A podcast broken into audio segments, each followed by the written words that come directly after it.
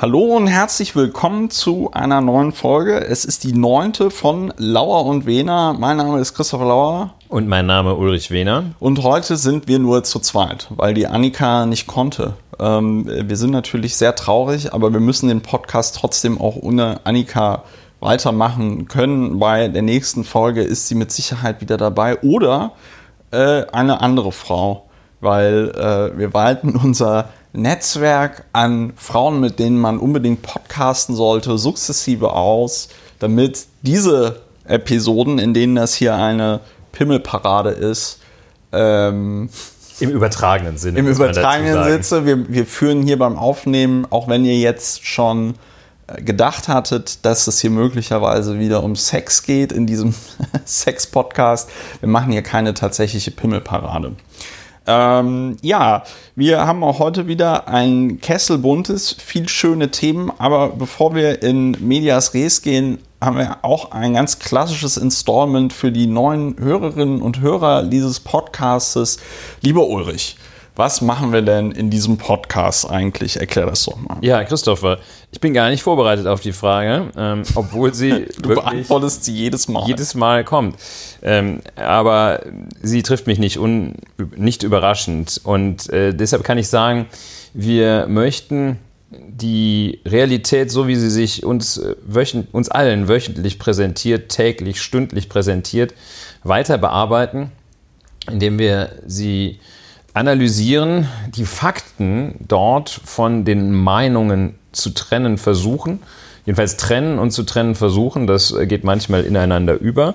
Wir möchten einen Beitrag liefern, diese verrückte Welt zu bewältigen, dadurch, dass wir ähm, den Gedanken sich beim Sprechen verfertigen lassen. Da gab es, glaube ich, mal einen Aufsatz eines von Kleist, glaube ich sogar, was heißt sogar? Ja, jedenfalls äh, möchten wir, dass äh, die Dinge nicht einfach so an einem vorbeirauschen, man sich kurz aufregt, immer eigentlich auf so einer Betriebstemperatur ist, wo der Zeiger also massiv im roten Bereich ist, sondern wir möchten uns, wie wir gerne sagen, faktenbasiert aufregen. Und das tun wir auch heute wahrscheinlich wieder.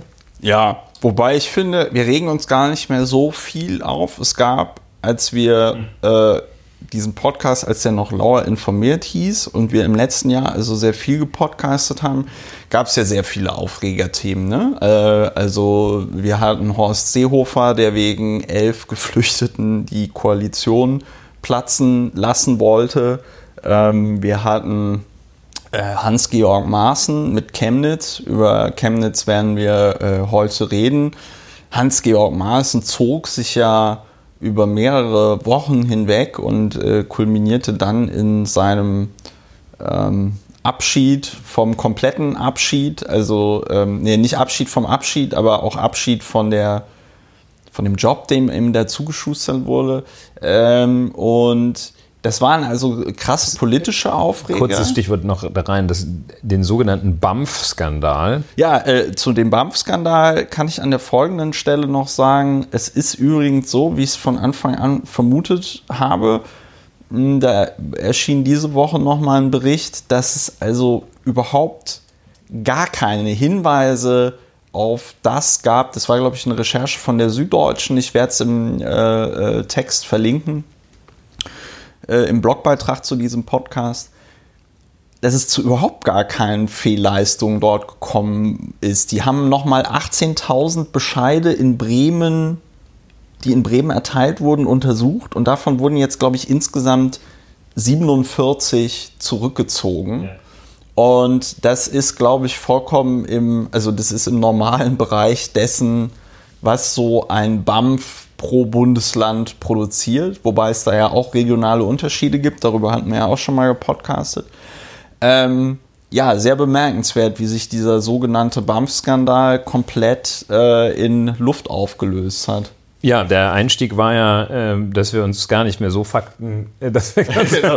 also so faktenbasiert regeln wir uns wir gar nicht Wir regen uns jetzt auf. nur noch auf, dass wir uns weniger aufregen. Ja, da stellt sich die Frage, ob unser Programm zur Bewältigung der verrückten Realität tatsächlich bei uns selber schon greift, dass wir uns weniger aufregen, äh, oder ob dieser Eindruck richtig ist, der aber wahrscheinlich falsch ist, dass es aktuell weniger aufregend ist, dass das Land etwas zur Ruhe gekommen ist und sich stattdessen anschaut, wie sich andere äh, um äh, Kopf und Kragen äh, brexitieren. Ähm, ich habe den Eindruck, dass es so ein bisschen sich eingefaced hat, ähm, womit ich nicht meine, dass die Geschichte zum Stillstand gekommen ist.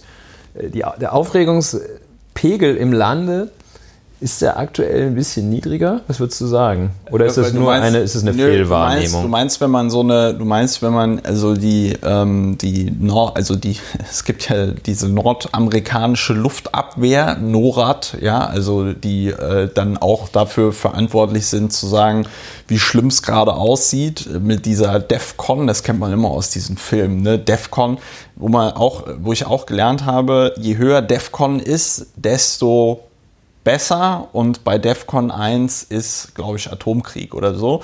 Wobei, da werden wir jetzt auch von Hörerinnen und Hörern berichtigt werden. Eine Berichtigung, die letztes Mal einkam, war auch, du hattest gesagt, dieses äh, Gewehr, was sich dieser Attentäter da von dieser Amokläufer von Christchurch gekauft hat, dass man sowas in Deutschland nicht bekommen würde. Und da hat ein äh, Hörer im Blog kommentiert, dass man diese AR-15, dieses Automatic Rifle 15, ähm, das kann man auch in Deutschland kaufen. Ja, können ist ja so ein ähm, praktischer Vorgang. Nee, Darf legal. man das auch? Ja, legal. Also wenn du so eine Waffenbesitzkarte hast und den ganzen Krempel ordentlich machst, kannst du dir ein solches Gewehr anscheinend in Deutschland auch kaufen. Ja, ähm, gut. Ähm, Funktions, gut, funktionstüchtig mit scharfer Munition es ist erlaubnispflichtig. Ne? Also du brauchst. Ja, du kannst nicht, wie äh, gestern ein sehr schöner Film gesehen auf Netflix, Highwayman, ging es um die beiden äh, ehemaligen Texas Ranger, die Bonnie und Clyde bekommen haben. Äh, Film mit Kevin Costner und Woody Harrelson. Da geht der in einer Szene dann so in einen Laden und es ist ein bisschen so wie in der Rügenwalder Werbung. Ich weiß nicht, ob du die Rügenwalder Werbung kennst noch, wo dieser sehr germanisch aussehende Hühne mit diesen langen blonden Haaren, der sah ein bisschen aus wie He-Man, ja, ähm, wie der dann in diese, in diese ähm, Wurstfachverkaufsstelle ging, weil mir jetzt gerade das Wort Fleischerei nicht einfiel, der geht dann in diese Fleischerei und sagt, alle. Und dann geht also Kevin Costner in diesen Waffenladen in den USA und sagt, haben Sie dieses Gewehr, haben Sie dieses Gewehr, haben Sie diese Maschinenpistole, haben Sie das, haben Sie dies, haben Sie das? Und dann sagen die alle, legen die ihm das alles so auf den Tisch und dann sagt er so, ja, ich nehme das. Und dann sagt der Verkäufer so komplett irritiert, ja, ähm, was denn jetzt davon? Ja, alles. ja, und dann ähm, hat er sich das alles gekauft. Ähm, wie bin ich jetzt darauf gekommen? Du kannst diese Sachen in Deutschland kaufen, aber nicht so leicht wie Kevin Costner gestern in diesem Film. Und, und die Rügenwalder Werbung und auch. Die, und die Rügenwalder Werbung, ja gut, also so eine ähm, so eine Rügenwalder Wurst sollte natürlich unter ähm, äh, das ABC-Waffengesetz als biologischer Kampfstoff äh, fallen, aufgrund der Ingredienzien, die dort drin sind. Jetzt muss ich aufpassen, ist das schon, ähm, ist das schon abmahnwürdig? I don't know. Nein, ich Niemand glaube nicht, dass du Wettbewerber des Unternehmens Rügenwalder bist. Insofern ja, es, fehlt es an der Anwendbarkeit des UWG in diesem Fall. Und du kannst, kannst beruhigt weiterziehen, wobei ich da auch bei Rügenwalder feststelle, dass die aktuell eine sehr breit angelegte, nicht zuletzt auf Twitter sichtbare Kampagne für ihre vegetarischen Produkte machen. Ja. Was ich an für sich ähm, jetzt nicht, dass ich das, diese Produkte besonders toll fände, sind wahrscheinlich auch äh, ernährungsphysiologisch nicht so ganz der Superhit. Aber wie dem auch sei, jedenfalls ähm, gibt es ja ab und zu so Unternehmen, die jeder kennt oder viele kennen und die offenbar sich strategisch auch ein wenig neu erfinden, die also nicht sozusagen bis der letzte Baum gefällt ist am Diesel festhalten, ja. sondern äh, die sagen, wir sind zwar, und bei einem Wurstproduzenten finde ich das schon ganz besonders, äh, bei so, so einem Fleischerei-Großbetrieb, finde ich es an für sich ganz besonders beachtlich, wenn der sich der, der ein Geschäftsfeld Vegetarisches sieht. Ähnlich wie, glaube ich, Coca-Cola jetzt irgendwelche Gemüsetees oder sowas äh, macht. Naja, wie dem auch so, sei. Die, ähm, die, die, Ausgangsfrage. Die Ausgangsfrage war, war, ja, was machen wir hier eigentlich? Nein, nein, die Ausgangsfrage vor, was machen wir, war ja von dir, oder nach, was machen wir hier, war ja, regt sich Deutschland weniger auf.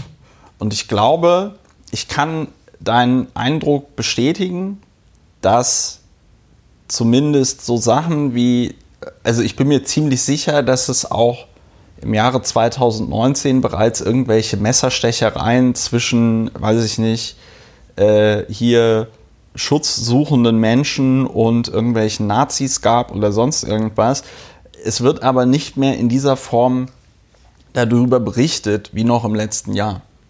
Also äh, es gab im letzten Jahr so eine Zeit, da wurde ja im Grunde genommen jeder Übergriff, äh, welcher Art. Jede Ohrfeige. Jede Ohrfeige, wenn dort ein Geflüchteter. jede Ohrfeige mit Moslem-Beteiligung wurde. Genau, jede Ohrfeige mit Moslem-Beteiligung wurde direkt äh, hochgejazzt zu einem kompletten Untergang des Abendlandes. Hier könnten wir die folgende Information noch äh, einfügen. Die AfD, die sogenannte Alternative für Deutschland, hat im Saarland eine sehr lustige kleine Anfrage gestellt. Die natürlich, wie es üblich, weil, die natürlich, nee, üblich ist, nicht lustig intendiert war. Ja, sie hatten, ja sie hatten halt gefragt, was, was sind die häufigsten Vornamen bei ähm, Kriminalität mit Messereinsatz, ja, bei Körperverletzungen mit Messereinsatz. Das ist ja so ein Thema der Rechten, dass sie sagen, die Messerkriminalität, die sei in Deutschland zu hoch gegangen. Das ist auch etwas, was von der Bild-Zeitung ähm, da so lanciert und weiter mitbetrieben und bestärkt wird. Und ähm, der häufigste Vorname bei Messerkriminalität im Saarland war, äh, ich weiß nicht, ob Michael. Ist, ja, war Michael, genau. Ja, gut, gefolgt. 24 Mal. Ja, aber nicht gefolgt dann von Ali und Murat, sondern von Daniel, Andreas, Sascha, Thomas, Christian, Kevin, Manuel, Patrick, David, Jens, Justin oder Justin, wie wahrscheinlich. Justin. Justin, wie der Saarländer sagt. Und äh, Sven. Äh, Sven. Sven. Ähm, äh, alors, ja, ja ähm, also so alles zum Thema auch Schuss nach hinten losgehen, aber Ja, ähm, genau. das heißt nach hinten. Was heißt Schuss? Also wollen wir das mal nicht äh, adeln als irgendwie ansatzweise sinnvolle Maßnahme. Ja. Ähm, und die hatten also auch noch ähm, sich mehr erhofft. Ähm, weil es wohl so war, dass äh, zunächst die, ähm, der Ausländeranteil an Straftatverdachtslagen mit Messerbeteiligung sozusagen äh, höher erschien, dadurch, dass man immer dann in der Statistik, wenn man des Täters, also wenn man keinen Tatverdächtigen hatte, bei dem man sicher die Nationalität feststellen konnte. Wenn man also gar Ja. keinen Tatverdächtigen hatte, dann hat man die wohl zu den Ausländern, zu den Nichtdeutschen einfach zugerechnet. ne? Toll. Und ähm, also Ermittlungsverfahren gegen. Ermittlungsverfahren gegen Unbekannt war immer ein Ausländer. Das würde ich nochmal verifizieren wollen, aber so hatte ich das an einer Stelle verstanden. Ja, ich, wei- ich weiß auf jeden Fall, dass der, ähm, ich glaube, der Verfassungsschutz hatte sowas auch mal gemacht in der, in der PKS oder so, ähm, äh, nicht in der PKS, in so einem Verfassungsschutzbericht, aber äh, da begehe ich mich jetzt auf Glatteis.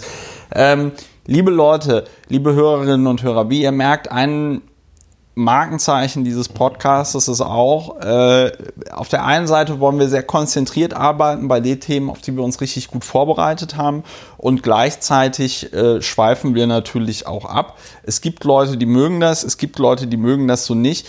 Das Schöne an diesem Podcast und der wirklich große Vorteil ist ja, es gibt Kapitelmarken, die sind sowohl in den meisten Podcast-Playern, ähm, Playerinnen und Playern ähm, sehbar, aber auch mittlerweile jetzt, da wurde ich auch von einem findigen Hörer darauf hingewiesen, mittlerweile jetzt auch im Blog, in diesem äh, Player von Podlove, kann man die ähm, Kapitelmarken auch sehen. Das heißt, ihr könnt fröhlich hin und her spulen. Ja, wenn wir dazu sagen können, nach derzeitigem Format ist gerade der Block Vermischtes der, in dem wir am häufigsten frei assoziieren Ja. ähm, und ähm, uns äh, anstrengen, diesen Markenkern zu bewahren, indem wir von Hölzchen auf Stöckchen kommen. Ja. Ähm, danach wollen wir dann eigentlich doch etwas konziser sein, wie man, glaube ich, sagt. Wir versuchen es zumindest. Und äh, wenn ihr diesen Podcast mögt, wenn ihr ihn äh, regelmäßig hört, dann freuen wir uns natürlich auch darüber, wenn ihr uns unterstützt. Am besten und einfachsten geht das über eine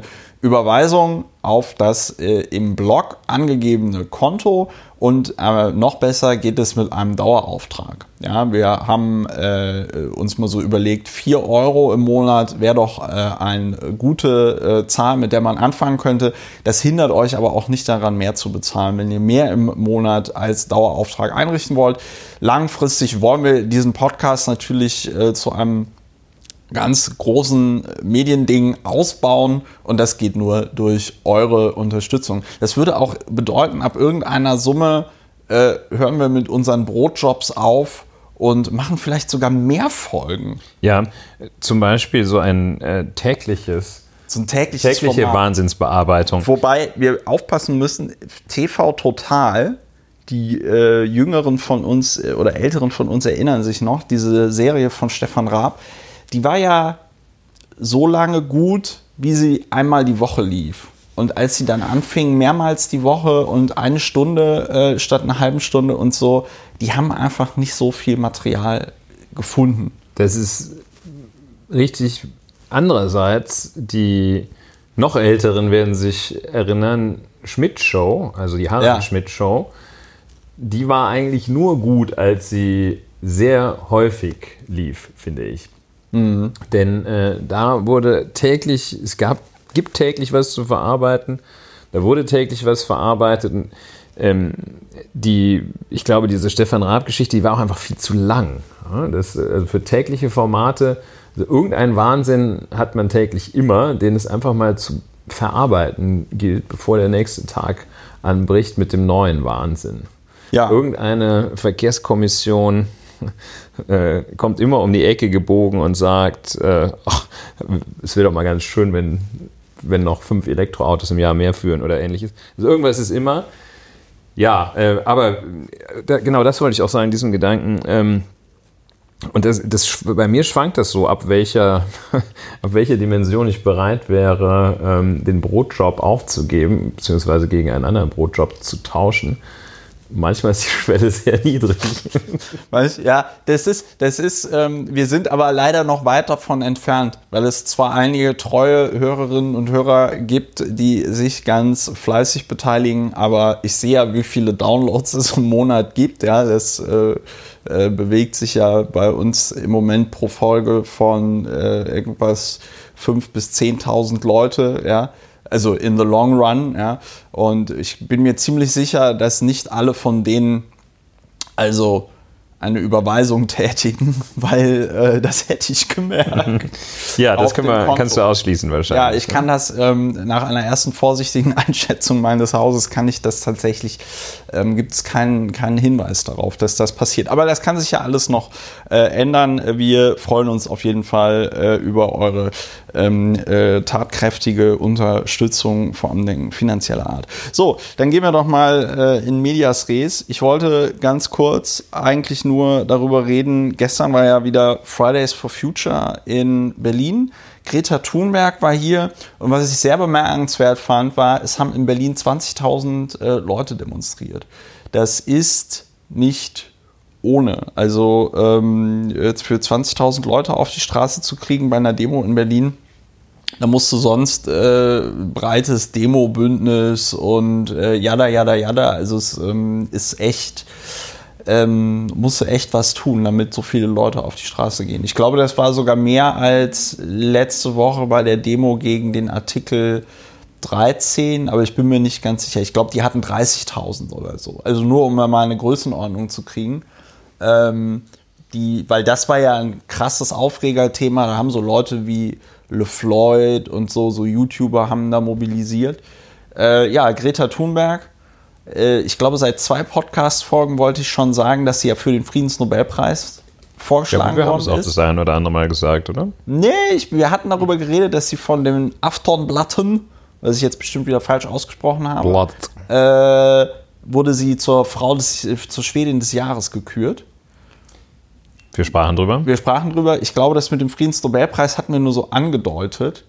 Ähm, aber es ist auf jeden Fall, es ist auf jeden Fall sehr spannend, wie sich das entwickelt mit dem Fridays for Future. Es ist auch vor allen Dingen deswegen spannend, weil jetzt natürlich im Europawahlkampf alle Parteien versuchen, sich da so ein bisschen so ranzuwanzen, aber ohne irgendwie tatsächlich was zu verändern. Ne? Also es gibt ja noch immer keinen selbst in diesem Klimakabinett, was jetzt von der Bundesregierung da eingesetzt worden ist oder von Merkel eingesetzt worden ist, weil sie das Gefühl hat, die verantwortlichen Ministerien performen nicht. Es gibt ja trotzdem keine radikalen Schritte in Richtung ähm, Bekämpfung des Klimawandels. Andrea Nahles hat das Jahr 2019 zum Klimajahr ausgerufen. Ja, großartig. Das habe ich bis heute nicht mitbekommen und ich bin SPD-Mitglied und habe das nicht mitgekriegt, dass Andrea Nahles das Jahr 2019 zum Klimajahr ähm, ausgerufen hat. Wir haben eine krasse Überschwemmung in äh, äh Mosambik, war das, glaube ich. Ja. Ähm, worüber auch noch nicht berichtet worden ist, wo sich aber alle irgendwie ziemlich einig zu sein scheinen, dass das eine direkte Folge quasi der Veränderungen des globalen Klimas sind? Ich vermute, also einer, ein Gedanke, dem ich so ab und zu, wenn ich äh, nichts zu tun habe, hinterherhänge, äh, ist, welche unglaublich Ungeheuerlichkeiten gab es in der Vergangenheit, die man dann irgendwann beseitigt hat und aus heutiger Sicht für völlig ungeheuerlich abstrus barbarisch hält, äh, wo man sagt, wie konnte die Menschheit nur? Also ähm, angef oder angefangen weiß ich gar nicht, in, äh, aber jedenfalls äh, Inquisition, dass man irgendwie Leute verbrannt hat, da sagt man heutzutage, hm, äh, Folter, da sagt man, wie konnte die Menschheit bloß? Naja. Ähm, dann kommt man in ja. Folter, wenn du dir anguckst, was ja die nicht, USA da machen unter, unter Special. Ja, das ist ja, gut, das, aber das ist das Kriterium. Du meinst so die Allgemeinheit, wenn du jetzt Kreti und Pleti auf das der Straße Das ist man ja, ja, also es ist ja doch irgendwie äh, bis auf die AfD äh, in Deutschland 100% Zustimmung, dass äh, ein Folterverbot herrscht. Ja, weiß ich nicht. Folter, schwieriges Thema. Ich will nicht ausfransen bei Folter. Es gibt so Sachen, die dann in die nähere Zukunft Aufklärung, dass man sagt, okay, ich denke jetzt selbst und lass mir das nicht mehr von anderen sagen. Bin also äh, mündig, wo man heutzutage auch weitgehend Konsens hat, wahrscheinlich, äh, hoffentlich, dass man sagt, okay, das ist schon ein guter Ansatz. Wie konnte man bloß damals glauben, äh, äh dass wenn ich irgendwie komisch gucke, der Teufel kommt?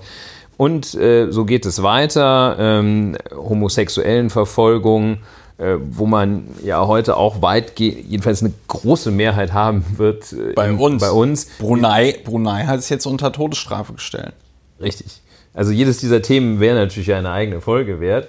Aber so, dann geht es weiter. Und man stellt sich hier die Frage, ähm, welche Unglaublichkeiten praktizieren wir denn heute, ja. Äh, die dann äh, von einer, zwei, drei oder fünf Generationen später als äh, wie konnten die bloß? Ja? Also äh, wie konnten die bloß mit drei Kindern hinten im Auto uneingeschnallt, ohne Sicher uneingeschnallt, ohne Sicherheitsgurt, rauchend mit 1,5 Promille durch die Gegend fahren und es war auch noch erlaubt. So, was wird man in 150 Jahren sagen, äh, oder in 40, äh, wie konnten die damals bloß äh, einfach so weitermachen? Und das ist der große, ich glaube, das ist der große, das große Thema. Ich sehe, ich sehe kein anderes, aber das sieht man natürlich also nicht, man gerade drin auf jeden ist. Fall, auf jeden Fall werden äh, uns nachfolgende Generationen für die äh, Nichtabwendung der Klimakatastrophe äh, zu Recht hassen. Also so viel ist mal sicher. Und vor allen Dingen ist es auch gar nicht mehr so, ähm, so abgespaced, weil wir haben ja jetzt mittlerweile das Jahr 2019, ein Mensch, der in Europa geboren wird, in diesem Jahr, äh, hat wahrscheinlich eine Lebenserwartung, die noch äh, ihn bis ins Jahr 2100 bringen wird. Ne? Also ja, ja, ich ja gerade rechnen. Genau, das war äh, Ulrich Blick gerade war sehr gut, aber ne, 20 plus 80 sind 100. Und äh, das bedeutet, dass wenn äh, man heute was gegen den Klimawandel oder die Klimakatastrophe oder die, äh, den Zusammenbruch unserer natürlichen Lebensgrundlagen tun möchte, ähm, ist das nicht irgendwie abgespaceter Science Fiction oder so, sondern dann ist das etwas, was unsere Kinder, die heute geboren werden, im Alter noch ganz konkret betreffen wird. Und es wird auch uns noch betreffen. Erstens, weil es uns jetzt schon betrifft. Und zweitens, weil die richtig krasse Scheiße ja nicht erst, weiß ich nicht, 20 Jahre vor dem Jahr 2100 anfangen wird, sondern wahrscheinlich auch schon ähm, früher. Und vor dem Hintergrund, wie gesagt, ist es sehr bemerkenswert, dass man es im Moment anscheinend nicht hinkriegt, da in irgendeiner Form, ähm, ja, in irgendeiner Form ordentlich zu reagieren. Ja, der Satz, der mir gerade in den Sinn kommt, ist ein, eine wirklich ein, ein völlig abgedroschener äh, Ausdruck, aber nach mir die Sinnflut ist ja sehr passend für, für dieses Phänomen. Und äh, also dieses klingt irgendwie altbacken, so wie Hut ab. Ich äh, gucke mal. Ja, es, Äh, es ist von Karl Marx. es sind die, Ähm, es sind die, es sind die Babyboomer, ne? Ähm, aber das wäre auch wieder eine eigene Podcast-Folge. Aber äh, ich habe das tatsächlich das Gefühl, es hängt damit ein bisschen zusammen. Also eine Generation, die äh, im gesamten Westen einfach einen phänomenalen ökonomischen Aufstieg äh, erlebt hat in einer ähm, in einer Phase des ökonomischen Aufschwungs, also auch ähm, selber die Möglichkeit hatte, ihre Schäfchen äh, ins Trockene zu bringen und jetzt einfach nicht dazu bereit ist, irgendetwas äh, zu ändern. Und diese Leute sitzen ja auch, ne, an dieser Stelle verweise ich dann immer auf den Guardian, äh, der auch einen schönen Artikel darüber gebracht hatte, 2017, dass ähm, 100 Firmen auf der Welt für 70 Prozent der Klimagase verantwortlich sind. Ja. Und das bedeutet, dass äh, man also diese 100 Firmen ja mal in irgendeiner Form auch politisch angehen könnte, dass sie nicht mehr 70 Prozent der Klimagase verur äh, verursachen. Aber das passiert alles nicht. Sehr bemerkenswert, trotz 20.000 Kinder äh, und Jugendlicher und begleitender Eltern, die in Berlin für einen äh, Schutz dieses Planetens demonstrieren. Nach uns die Sintflut, so schrieb Karl Marx, ist der Wahlruf jedes Kapitalisten und jeder Kapitalistennation. Ja, das Après moi le déluge. Ja. So. das, haben wir das auch. Dann, hätte, äh, dann, hätten wir, dann hätten wir das geklärt. Er ist aber wohl nicht der Urheber, also nicht der Erstverwender dieses. Ja. Ja. Er hat er, dieses Jahr. Er hat, Gleichgültigkeit Nein, es ist keine meiner Gleich- Erkenntnis. Nein, es ist keine Gleichgültigkeit, aber es ist halt einfach so. Ähm, es ist ja ich jetzt. finde das wichtig. Ja, aber es ist ja auch nicht so, dass wir jetzt da so eine, so eine krasse, irgendwas so krasses herausgefunden haben, dass ich jetzt hier komplett ausrasten muss oder so. Ähm, wir wollten, was ich noch. Ja, anders Ja. als ich das gerade gefordert habe. Ja. Anders als du das gerade, ich habe es gehört. Die ähm, ganz wichtig oder nicht ganz wichtig, aber auch interessant, Brexit, unser Lieblingsthema. Ich persönlich habe wieder den Überblick verloren, was letzte Woche passiert ist. Annika ist auch leider nicht da, um es zu erklären. Ähm, Mit dem Überblicksverlust befindest du dich, glaube ich, in bester Gesellschaft, zum Beispiel mit Frau Theresa May. die hat auch den Überblick Wahrscheinlich. verloren. Die, ähm, aber was, so wie ich dich jetzt im Vorgespräch zu dieser Sendung verstanden habe, tritt Großbritannien, wenn alles so läuft wie im Moment, am 12. April aus. Es gibt zwei Austrittsdaten, auf die sich äh, die europäische, die Rest, Reststaaten, die 27 Staaten der Europäischen Union und das Vereinigte Königreich geeinigt haben. Äh, Zwei Austrittsdaten, nämlich die abhängig davon sind, ob das bislang verhandelte Austrittsabkommen abgeschlossen wird oder nicht. Und das eine Austrittsdatum ist der ähm, 12. April hm? und das andere der 22. Mai. Mai. Ne? Ähm, und ja, das ist jetzt, äh, also der, der ursprüngliche war ja der 29. Also gestern. Das, äh, das äh, gemäß Artikel 50 AEUV, also des Vertrags über die Europäische Union, ähm, vorgesehene Datum, nämlich zwei Jahre nach Austrittserklärung. Und das wurde dann verlängert. Die Verlängerung, die Frage, die sich dort die Vertragspartner auf Seiten der Europäischen Union stellten, beziehungsweise die Mitgliedstaaten der Europäischen Union stellten, ist, ja, verlängern gut, aber ähm, das ergibt ja nur dann Sinn, wenn dann auch etwas passiert oder Aussicht zumindest darauf besteht, dass etwas passiert. Wenn ich bei der Staatsanwaltschaft oder bei dem Gericht anrufe und sage, look, äh, ich brauche noch ein bisschen Zeit für die Stellungnahme für meinen Mandanten, dann gewähren die das, wenn es nicht das dritte Mal ist, anders als beim Brexit, äh, gewähren die sagen die dann irgendwann, jetzt ist aber auch Zeit. Aber das geschieht immer in der Hoffnung und auch in der stillschweigenden Übereinkunft, dass da dann noch was kommt.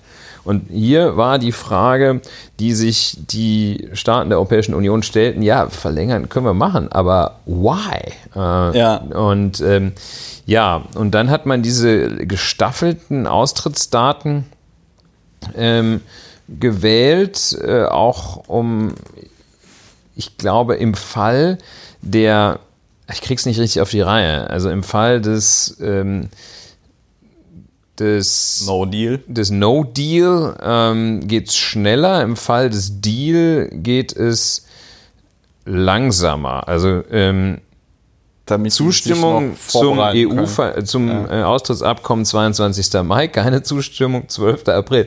Ich meine, das geht natürlich relativ rasant, denn auch der 12. April ist in zwölf Tagen. Die vergangene Woche ist gekennzeichnet dadurch, dass dem äh, britischen Unterhaus acht Vorschläge vorlagen, von denen keiner eine in irgendeiner Weise signifikante Mehrheit äh, bekommen hätte, geschweige denn eine absolute Mehrheit. Ähm, sondern Das wäre mit einem Präferenzwahlverfahren übrigens nicht passiert. ja, äh, das ist auch äh, grober Unfug, äh, wenn man acht Varianten zur Auswahl stellt und äh, man könnte sich dann natürlich noch überlegen, dass es auch Kombinationen gibt. Ähm, und äh, das ist einfach gröbster Unfug. Also es wird ja äh, diese, dieser Clusterfuck, von dem auch äh, die Briten selber sprechen, Clusterfuck ist eine Invention from Britain, ähm, und äh, dieser Clusterfuck wird ja, wie äh, kluge Leute analysieren, dadurch hervorgerufen, dass verschiedene Institutionen äh, da äh, überhaupt nicht ineinander wirken. Also man hat äh, das Volk, man hat das Parlament und die Regierung und wenn der eine was sagt, aber der andere es umsetzen soll unter der Leitung des wiederum Dritten, das kann nach dem, das ist kein Institutionengefüge, das funktionieren kann. Das ist äh, wenn eine völlig, äh, also wenn ein Speerwerfer, ein Handballer, ein Jojo-Spieler und ein Fußballer eine Fußballmannschaft aufstellen sollen, die kriegt gegen Wasserfußball. Wasserfußball, ähm, die kriegen halt einen auf die Mütze. Und so ist es, so kann man sich den Brexit erklären. Schöner Begriff, der da aufgetaucht ist, äh, war das Neverendum, wird jetzt gefordert. Und äh, naja. Ja, da- das ist, glaube ich, das ist, glaube ich, das ähm, große Problem, dass wir, das hatten wir aber auch schon mal, ne? Also, dass selbst wenn die jetzt ein zweites Referendum beschließen würden, würde das bedeuten, dass äh, Großbritannien auf jeden Fall noch an der EU-Wahl äh, teilnehmen muss, ne? Ähm, oder an der Wahl zum EU-Parlament, weil äh, lustige Regelungen ähm, dann halt irgendwie vorschreiben, wie das und wann das zu machen ist, äh, also Groß äh, Regeln aus Großbritannien. Und das war ja der eigentliche Grund, warum ich ähm, über das Thema Brexit heute sprechen wollte, weil die Vote Leave-Kampagne, äh, die Hörerinnen und Hörer werden sie noch kennen von dem roten Bus, der durch Großbritannien fuhr und auf dem dann zu lesen war, ähm, auf dem dann zu lesen war, dass wenn Großbritannien aus der EU austritt, es jeden Monat 350 Millionen Pfund für die NHS, also das britische Gesundheitssystem gibt. Ähm, also diese, diese Kampagne hat gegen die Richtlinien für die Finanzierung dieser Kampagnen verstoßen. Und das ist äh, nicht unerheblich, weil diese Gesetze, ähm, also dieses Gesetz zum Brexit, über das wir hier auch schon gesprochen haben, das ja eine unfassbar schlechte Qualität hatte, weil da ja im Grunde genommen nichts drin stand, außer wir stellen diese Frage und dann, wie die Kampagnen finanziert werden dürfen. Also diese Leave Brexit-Kampagne hat also gegen die Finanzierungsregeln verstoßen. Und dann gibt es da so eine, äh, so eine Election Commission oder so. Das wird wahrscheinlich das, äh, das britische Äquivalent zum Bundeswahlleiter sein oder so. Und diese Election Commission hat also schon gesagt, Leute, ihr habt dagegen verstoßen. Da hatte jetzt diese Vote Leave Kampagne noch die Möglichkeit, einen Einspruch dagegen zu erheben. Das hat sie nicht getan. Und dann hat also diese Election Commission gestern am 29 ähm, äh, März, also am Tag des eigentlichen Brexits, äh, verkündet, dass diese Vote Leave-Kampagne sich also dazu entschieden hat, da nicht gegen ähm, Einspruch zu erheben. Und tata, tata, das hat mich sehr gewundert. Die Strafe jetzt dafür, dass sie gegen diese Kampagnenfinanzierungsregeln verstoßen haben, waren 61.000 britische Pfund. Und das hat mich dann wiederum sehr gewundert, weil ähm, ganz ehrlich, das, das ist ja quasi geradezu eine Einladung, ähm, bei diesen Kampagnen zu bescheißen. Also wenn du dann als Strafe eben hast, ja, 61.000 Pfund, wenn du also tatsächlich der Meinung bist, Großbritannien sollte die EU verlassen, dann ist das ja ein, also ist ja Porto-Cash. Insbesondere wenn du dich da auch illegal in irgendeiner Form äh, äh, finanzieren lässt. Ja, wirksame Sanktionen sehen anders aus. Die Sanktionen für Verstöße gegen die Parteienfinanzierung scheinen mir da schon eher wirksam zu sein. Ja, die haben ja auch teilweise strafrechtliche Und Konsequenzen. Das ne? ist das, was natürlich auch im Strafrecht, genau das Stichwort, auf das ich ganz überraschenderweise hinaus äh, wollte, das neue, relativ neue Recht der Vermögensabschöpfung, dass du sagst, äh, das darf sich einfach nicht lohnen.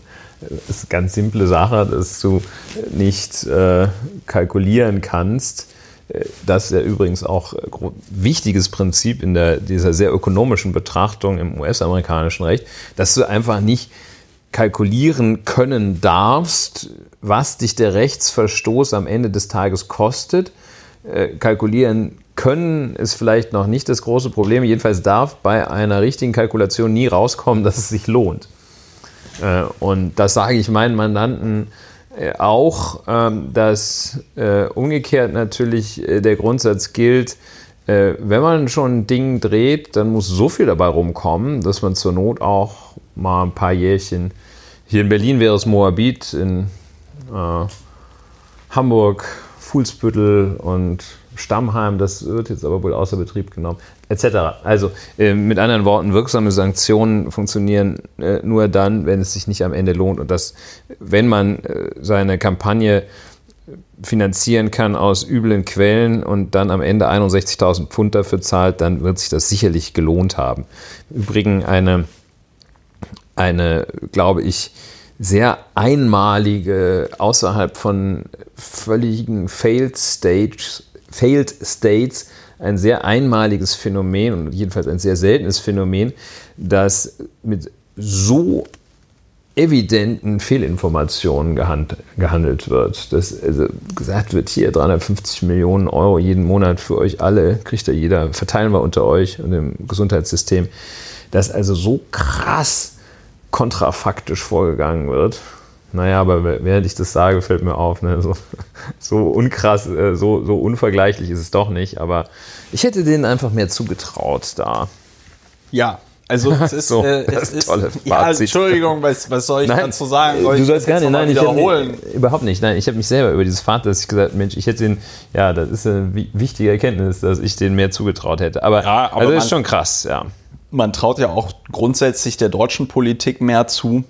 Und dann bringen irgendwie so 107 Lungenärzte, von denen irgendwie fünf keine Lungenärzte sind, so ein komisches Papier raus, in dem sie sich verrechnen und ganz Deutschland hält den Atem an und äh, unser äh, Bundesverkehrsminister äh, Andi Scheuer mit seinem kleinen Doktor aus Tschechien ähm, den wir fairerweise doch gerne auch erwähnen. Ja. Den wir fairerweise gerne auch erwähnen. Der er sagt dann, ja, da muss ich sofort, da muss ich sofort zur EU äh, laufen und da müssen wir, brauchen wir jetzt mal eine ergebnisoffene Debatte über die Grenzwerte. Ne?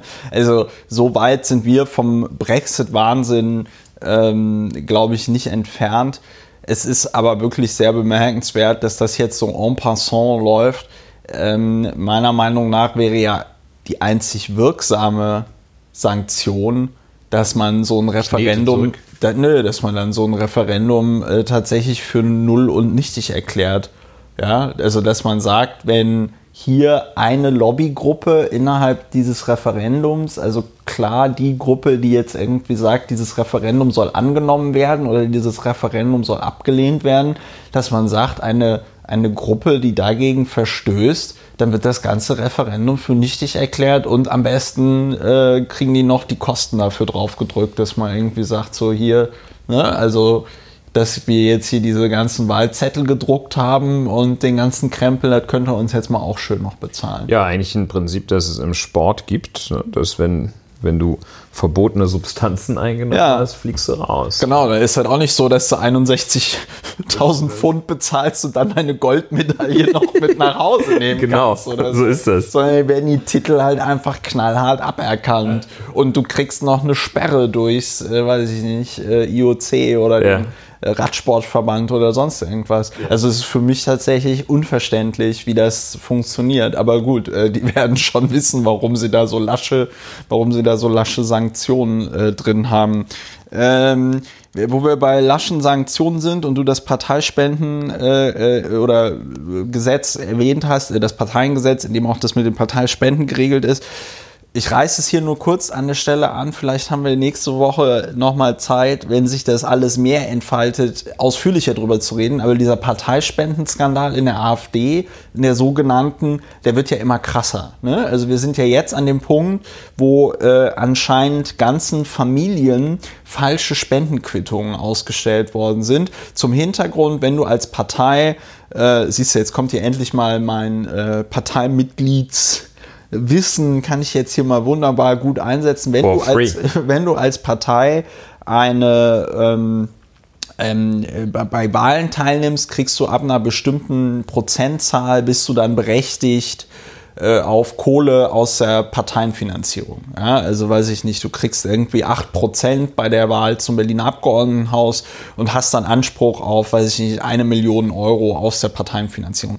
Die bekommst du aber nur, wenn du Spenden in derselben Höhe nachweisen kannst. Jetzt hast du gerade so das Gesicht verzogen, lag das an einer Schlagzeile, die du da im Internet gelesen Lassen Sie sich nicht ablenken, so, ähm, und was die AfD also wohl gemacht hat, ist Fake Spendenquittungen produziert. Das heißt, einfach irgendjemandem eine Spendenquittung gegeben, wo steht hier 1000 Euro an die äh, AfD gespendet, die dann also auch äh, verrechnet und so. Und ähm, das fliegt natürlich relativ leicht auf, weil du musst, äh, wenn mich nicht alles täuscht, dem Deutschen Bundestag auch deine ganzen Kontoauszüge und so ähm, äh, mitgeben und also die, die, da haben die einfach, da haben die einfach an den Büchern gedreht, würde man wahrscheinlich äh, sagen. frisiert. Die Bücher, genau, die Bücher frisiert. Und ähm, da müssen wir drüber reden, wenn wir wenn wir da mal noch mehr Informationen haben, im Moment wird halt irgendwie eifrig ermittelt. Ich glaube aber, dass das für alle Beteiligten nicht besonders gut ausgeht, weil auch die Leute, die da falsche Spendenquittungen angenommen haben, äh, ist meines Wissens auch strafbar. Also äh, Ja, das- das ist keine Bagatelle. Das, äh, dafür ist es noch relativ ruhig, muss man sagen. Es äh, hat, eine, hat eine gewisse Komplexität, das Thema, weshalb es wahrscheinlich so ruhig ist. Aber man kann und muss schon jetzt festhalten, da gibt es einen massiven, ein massives Spendenproblem, äh, beschreibt es einen Spendenskandal, denn äh, das sind auch keine, das sind keine Schludrigkeiten. Da, genau, das wäre ein äh, Punkt. das ja. ist nichts, wo man sagt, ah Mensch, ja, hier so ein bisschen vertan und ah, Mist, die ganzen Belege im Schuhkarton aufbewahrt und dann kam ein Windstoß und nein, nein, das ist, Das ist äh, systematischer, Energie, sys- äh, es zeichnet sich ab ein systematischer Vorgang, systematisches Verhalten, um die geltenden Regelungen in diesem Bereich, der nicht umsonst stark reguliert ist, um diese geltenden Regelungen also zu umgehen. Es zeichnet sich ab, wir bleiben dran. Wir bleiben, wir bleiben, wir bleiben dran. Und wo wir gerade in der äh, schönen Welt äh, dysfunktionaler Parteien sind, äh, käme, kommt jetzt hier noch das, ähm, das, ähm, die Piratenpartei haben wir, glaube ich, in diesem Podcast noch nie erwähnt, außer wenn ich mal gesagt habe, dass ich früher dort mal Mitglied war oder so. Ja. Ähm, äh, die Piratenpartei hat ein weiteres, wahrscheinlich ihr letztes prominentes Mitglied verloren, nämlich Julia Reda, die ähm, wirklich ausgezeichnete ähm, ähm, Abgeordnete der Piratenpartei im Europäischen Parlament, die ja in dieser Legislaturperiode Berichterstatterin für die Urheberrechtsreform war. Und auf deren ähm, Mist natürlich nicht Artikel 13 und Artikel äh, 12 äh, beziehungsweise 11 dieser Urheberrechtsreform ähm, gewachsen sind, sondern das waren dann andere, die ihren schönen Entwurf da komplett pervertiert haben. Ähm, Julia Reda, die sich im Europäischen Parlament äh, wortwörtlich den ähm, oder buchstäblich den Arsch aufgerissen hat, um da ähm, für ein ordentliches Copyright äh, Werbung zu machen und die das im letzten Jahr nicht so gut konnte, weil sie nämlich äh, ein Problem hatte innerhalb ihres äh, Mitarbeiterkreises. Ihr Büroleiter, der Gilles Bordelais, ähm, der hat, der, der, den, den hat sie gekündigt und zwar aus dem Grund, weil er irgendwie Praktikantin und Mitarbeiterin dort im Europäischen Parlament äh, sexuell belästigt haben soll. Und ich muss es gar nicht mehr mit soll formulieren, weil das Europäische Parlament hat für sowas dann eine eigene Kommission, weil, wusste ich auch nicht, ähm, Mitarbeiter von Mitgliedern des Europäischen Parlaments sind nicht bei den jeweiligen Mitgliedern des Europäischen Parlaments angestellt, sondern direkt beim Parlament. Das ist eine, wie ich finde, sehr schräge, äh, sehr schräge ähm, Konstruktion, weil ja, ist so, aber äh, gut, das wird historisch gewachsen äh, sein.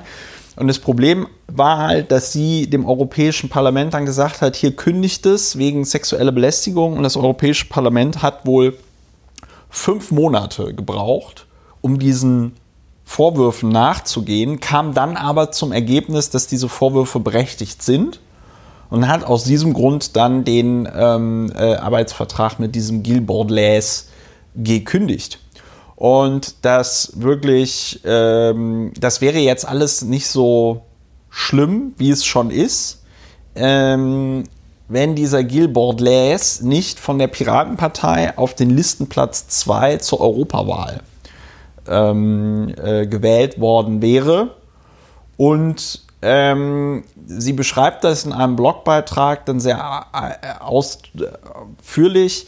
Dieser Gilbert Les hat dann anscheinend auch die Partei getäuscht, weil er der Partei gegenüber zuerst gesagt hat, ja nee, er nimmt diesen Platz dann nicht wahr, als diese ganzen Vorwürfe bekannt worden sind, hat dann aber selber beim Bundeswahlleiter alle notwendigen Unterlagen eingereicht, die dafür notwendig sind, dass er dort dann auf dieser Liste vom Bundeswahlleiter ordentlich bestätigt wird. Die Piratenpartei hat es dann verabsäumt, wie man so schön sagt, am 15.03., als der Bundeswahlleiter die Listen für die Europawahl festgelegt hat, in irgendeiner Form Einspruch zu erheben. Ja, also wenn, äh, ich weiß es aus, ähm, ich weiß es von der, von der Landesebene, jede Partei benennt sogenannte Vertrauenspersonen bei einer Wahl einer Liste und diese Vertrauenspersonen können Leute von der Liste streichen. Also die haben ziemlich krasse Macht mhm. und es wird einen ähnlichen Mechanismus unter Garantie auch geben bei der, ähm, bei der Europaliste. Also das hat die Piratenpartei auch nicht gemacht. Das heißt, sie haben da also mehr oder weniger, trotzdem Julia Reda, also die, den Parteivorstand noch mit mehr Informationen ähm, äh, versorgt hat und so, haben sie da also keinen Einspruch erhoben. Gilbert Les ist jetzt also auf Platz 2 der ähm, äh, Liste. Julia Reda ist äh, vergangene Woche nach der Abstimmung zu Artikel 13 aus der Piratenpartei ausgetreten und hat auch direkt gesagt, Leute, ihr könnt die Piratenpartei bei dieser Wahl nicht wählen. Äh, dem kann ich mich nur anschließen. Dieser Laden ist kaputt. Also Julia Reda wurde auch auf Twitter von Mitgliedern dieser Partei auf übelste Weise jetzt angegangen.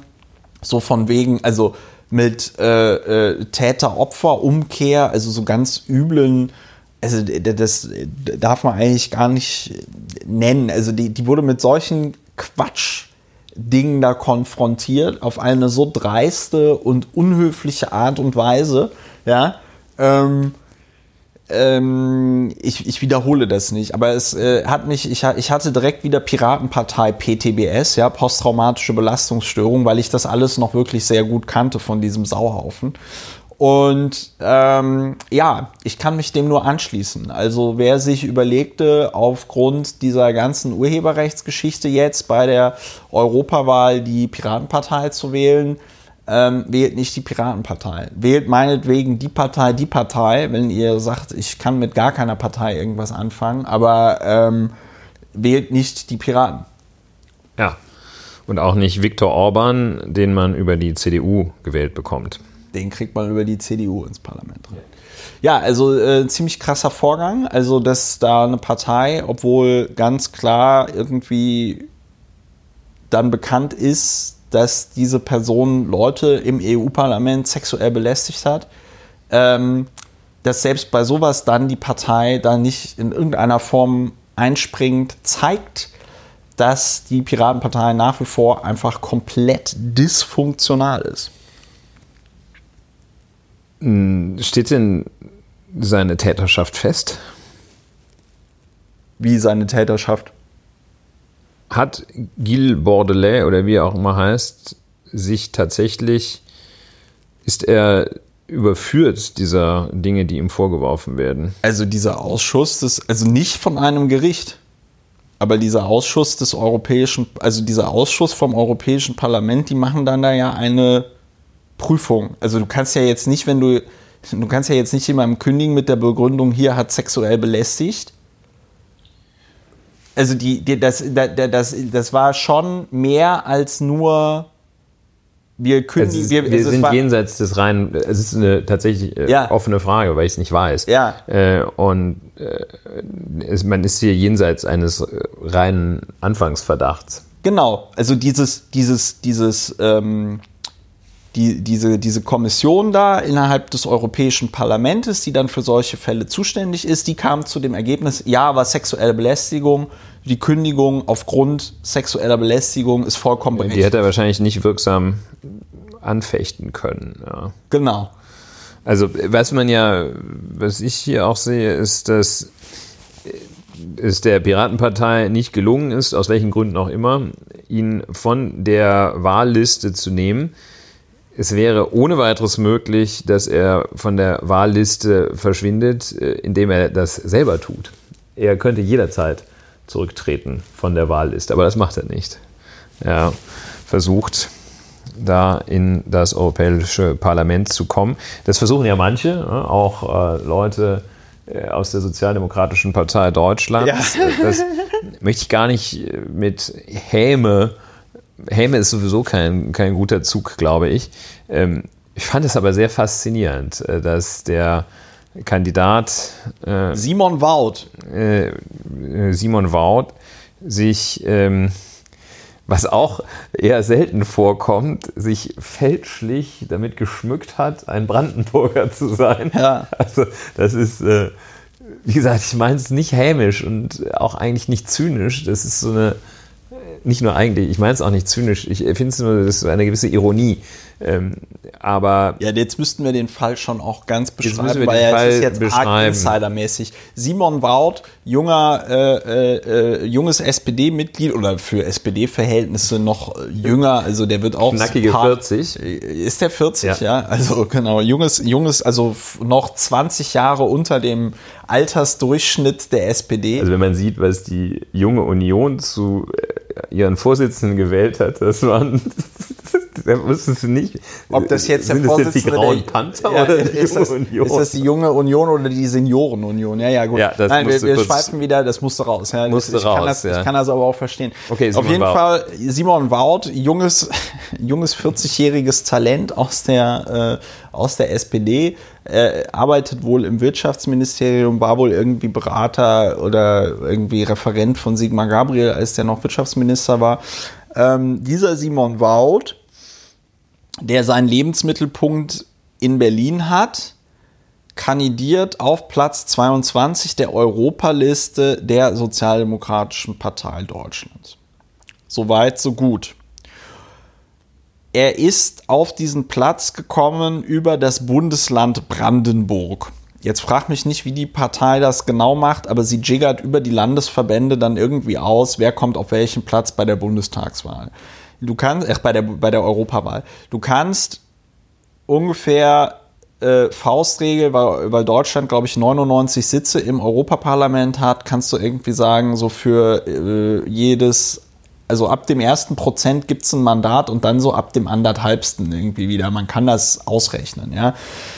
Simon Wout ist auf Platz 22 der Europaliste. Das ist je nachdem, wie die SPD jetzt in den kommenden Monaten performt. Sie ist, glaube ich, in den Umfragen im Moment bei 18 Prozent es ist jetzt nicht super unrealistisch. Simon Wout könnte noch ins Europaparlament kommen.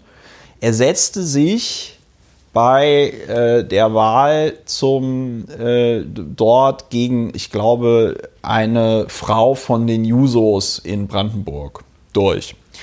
So, Simon, jetzt ist das bei der SPD so, das kann ich aus eigener Erfahrung sagen, wenn du dort in irgendeiner Weise vorankommen willst, musst du in irgendeiner Form lokal, also zumindest so ein bisschen verwurzelt sein. Und das heißt, du kannst jetzt nicht aus Berlin Mitte kommen und sagen, ey, Brandenburg, wie wäre es denn, wenn ihr mich aufstellt? Das finden die alle dann eher ungeil. So, und aus diesem Grund hat sich Simon Braut dann dort auch in einem Kreisverband in Brandenburg, ich glaube Brandenburg an äh, Havel heißt der ja. irgendwie, hat er sich engagiert, war da auch im äh, Kreisvorstand und alles. Und ähm, hat dann äh, also auch gesagt, er sei Brandenburger und sei der Liebe wegen quasi nach Brandenburg gezogen. Ja ähm, und hat dort eine Frau vorgestellt und diese Frau war halt nicht seine Freundin, sondern sie war einfach irgendeine Bekannte. Eine Freundin. Eine Freundin, eine Bekannte, die aber wohl auch jetzt nicht so gut mit ihm befreundet sein, gewesen sein kann, weil sie nämlich diesen ganzen Stein ins Rollen gebracht hat, weil sie nämlich da irgendwelche Chats mit Simon Wout ähm, veröffentlicht hat und so. Ähm, ich glaube, jetzt in der aktuellen Ausgabe des Spiegels ist auch ein Interview mit ihm drin. Ich habe jetzt gelesen, dass er jetzt auch noch im Bundeswirtschaftsministerium vorstellig werden muss, weil sein Job anscheinend in Gefahr ist. Er sollte also das Ganze, wenn ich kurz noch ergänzen ja. darf, er sollte, glaube ich, an dem Tag, an dem über seine Verbeamtung auf Lebenszeit, also seine Berufung in das Beamtenverhältnis auf Lebenszeit entschieden werden sollte, die eigentlich nach allem, was man wusste, nur positiv ausfallen konnte, wurde er stattdessen zu einem Personalgespräch dorthin zitiert, weil diese Maßnahmen, diese Vorgehensweise wahrscheinlich das Vertrauen in ihn nicht gefördert hat, um es vorsichtig zu sagen. Ja, das, wenn du Beamter sein willst, ist das natürlich ein komplettes No-Go. Ja, Dienst, man erwartet ja von den Beamten dienstlich, aber auch außerdienstlich ein tadelloses Verhalten. Wer dem Staat dient, dienen möchte, muss höhere Anforderungen tatsächlich erfüllen als derjenige, der sich nur in der Privatwirtschaft herumtreibt. Was man nicht bei jedem Polizisten immer feststellt, äh, ja. dass er diesen hohen Anforderungen gerecht wird. Das ist ein anderes Thema, aber. Zurück nach Brandenburg gelockt nach hat mich die Liebe in Gestalt von Doreen. Ja. Ähm, ja, oh das sagte er in seiner Bewerbungsrede. Ich arbeite zwar in Berlin, aber das Schönste an Berlin ist für mich längst der Regionalzug RE1 um 18.07 Uhr, der mich am Abend zurück nach Brandenburg an der Havel bringt mal so gesprochen, äh, um auch was Gutes zu sagen über Simon Baut, ein sehr geschickter Lügner. Also das ist, äh, so macht man das. Ähm, wenn man lügt, muss man Realkennzeichen in seine Lüge einbauen. Und ähm, dass man, dass er nicht einfach nur sagt, ich, ich finde Brandenburg so toll, sondern dieses mit dem RE1 um 18.07 Uhr, schön. Ja, wobei, wobei ich sagen muss, da, also da aber gut, das sage ich jetzt so Hindsight-mäßig. Ich persönlich finde es schon ein bisschen over the top. Also das mit dem RE1, ja. Aber dieses RE1 um 18.47 Uhr, das ist so ein bisschen so nach Motto, ja, dann kann auch jeder, also ja, äh, egal. Also Naja. ich, ich hätte ich hätt's, ich hätt's auf jeden Fall ähm, äh, cheesy gefunden. Ähm, ist aber auch egal. Ich musste ihn ja nicht wählen für irgendwas. Auf jeden Fall, was ich an dem Ganzen, auf jeden Fall, was ich an dem Fall, ja, was ich jedenfalls. Falls das der Fall ist. Was? Falls das der Fall ist, ja. falls es der Fall sein sollte. Was ich jedenfalls total bemerkenswert finde, ist, ähm, dass er sich da jetzt mit so einem Pipifax komplett die politische Karriere und möglicherweise sogar die berufliche Zukunft versaut hat. Ja, Also, weil, also ich meine, es gibt ja so Kandidaten oder Kandidatinnen wie die Frau da aus, ähm, die da ja aus dem Ruhrgebiet kam. Ich habe den Namen schon wieder vergessen. Das war ja letztes oder vorletztes Jahr der totale Skandal bei der äh, SPD. Diese, ähm, äh, die war Mitglied im Hauptausschuss in der Bundestagsfraktion und hatte also mehrere juristische Staatsexamen Ah. sich ausgedacht. ja, ja. Ähm, Den hätte ich auch schon wieder völlig. Das war, also das sind so Lügen, wo ich denke, okay, ähm, das ist auf jeden Fall, also da kann ich, da kann ich verstehen, warum man diese Lügen erzählt, weil man halt anderen Menschen gegenüber eine Qualifikation vortäuschen möchte, die man nicht hat und diese Qualifikation einem Türen öffnet, die ähm, ja irgendwie nicht ähm, Ja, oder die diese, verschlossen wären sonst. dieser junge Mann, der, der hatte mehrere Jahre, ich hatte auch mal das Vergnügen, ihn kennenzulernen,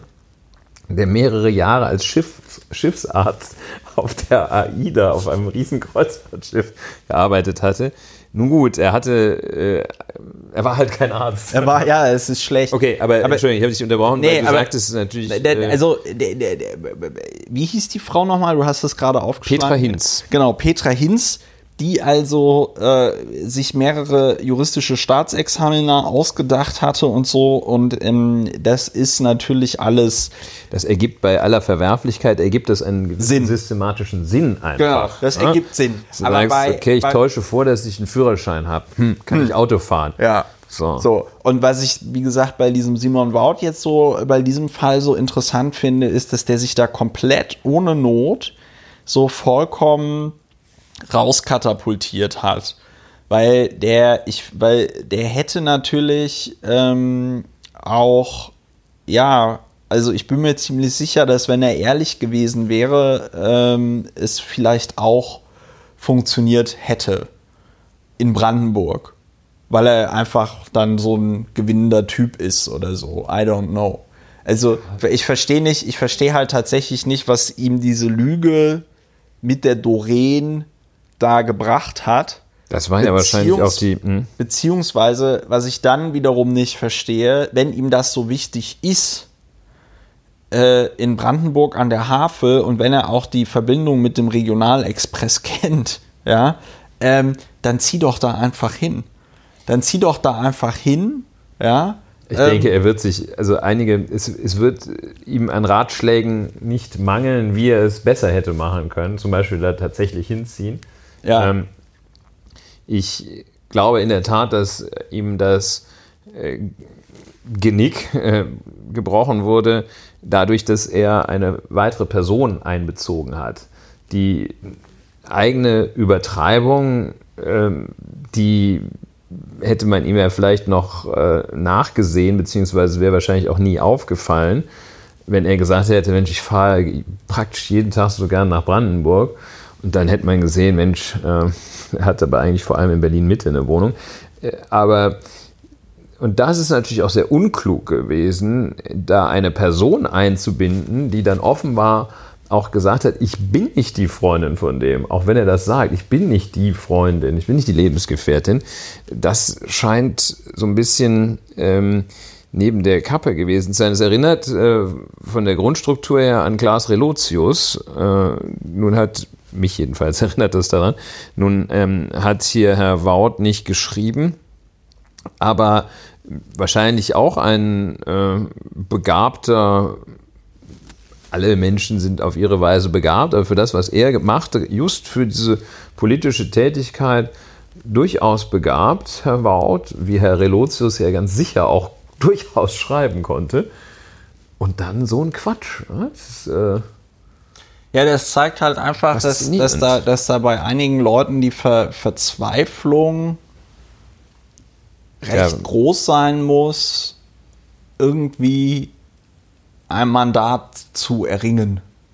An dieser Stelle wünschen, wünsche ich mir ja auch wieder den ähm, tiefenpsychologisch fundiert arbeitenden, die tiefenpsychologisch fundiert arbeitende Psychotherapeutin, die mal sagt, was bringt Menschen dazu, so etwas zu machen, so einen unforced ja. Error zu ich, begehen. Wir müssen mal tatsächlich eine ähm, Tiefenpsychologin ähm, aus Berlin suchen, die uns hier in diesem Podcast begleitet. Wenn du, wenn du eine Tiefenpsychologin aus Berlin bist, bitte melde dich. Oder wenn jemand von euch eine tiefen Psycho es muss auch, es reicht auch also eine Psychologin. Reine Psychologie, Sozialpsychologie, das reicht. Es muss nicht, äh, muss nicht gleich klinisch sein.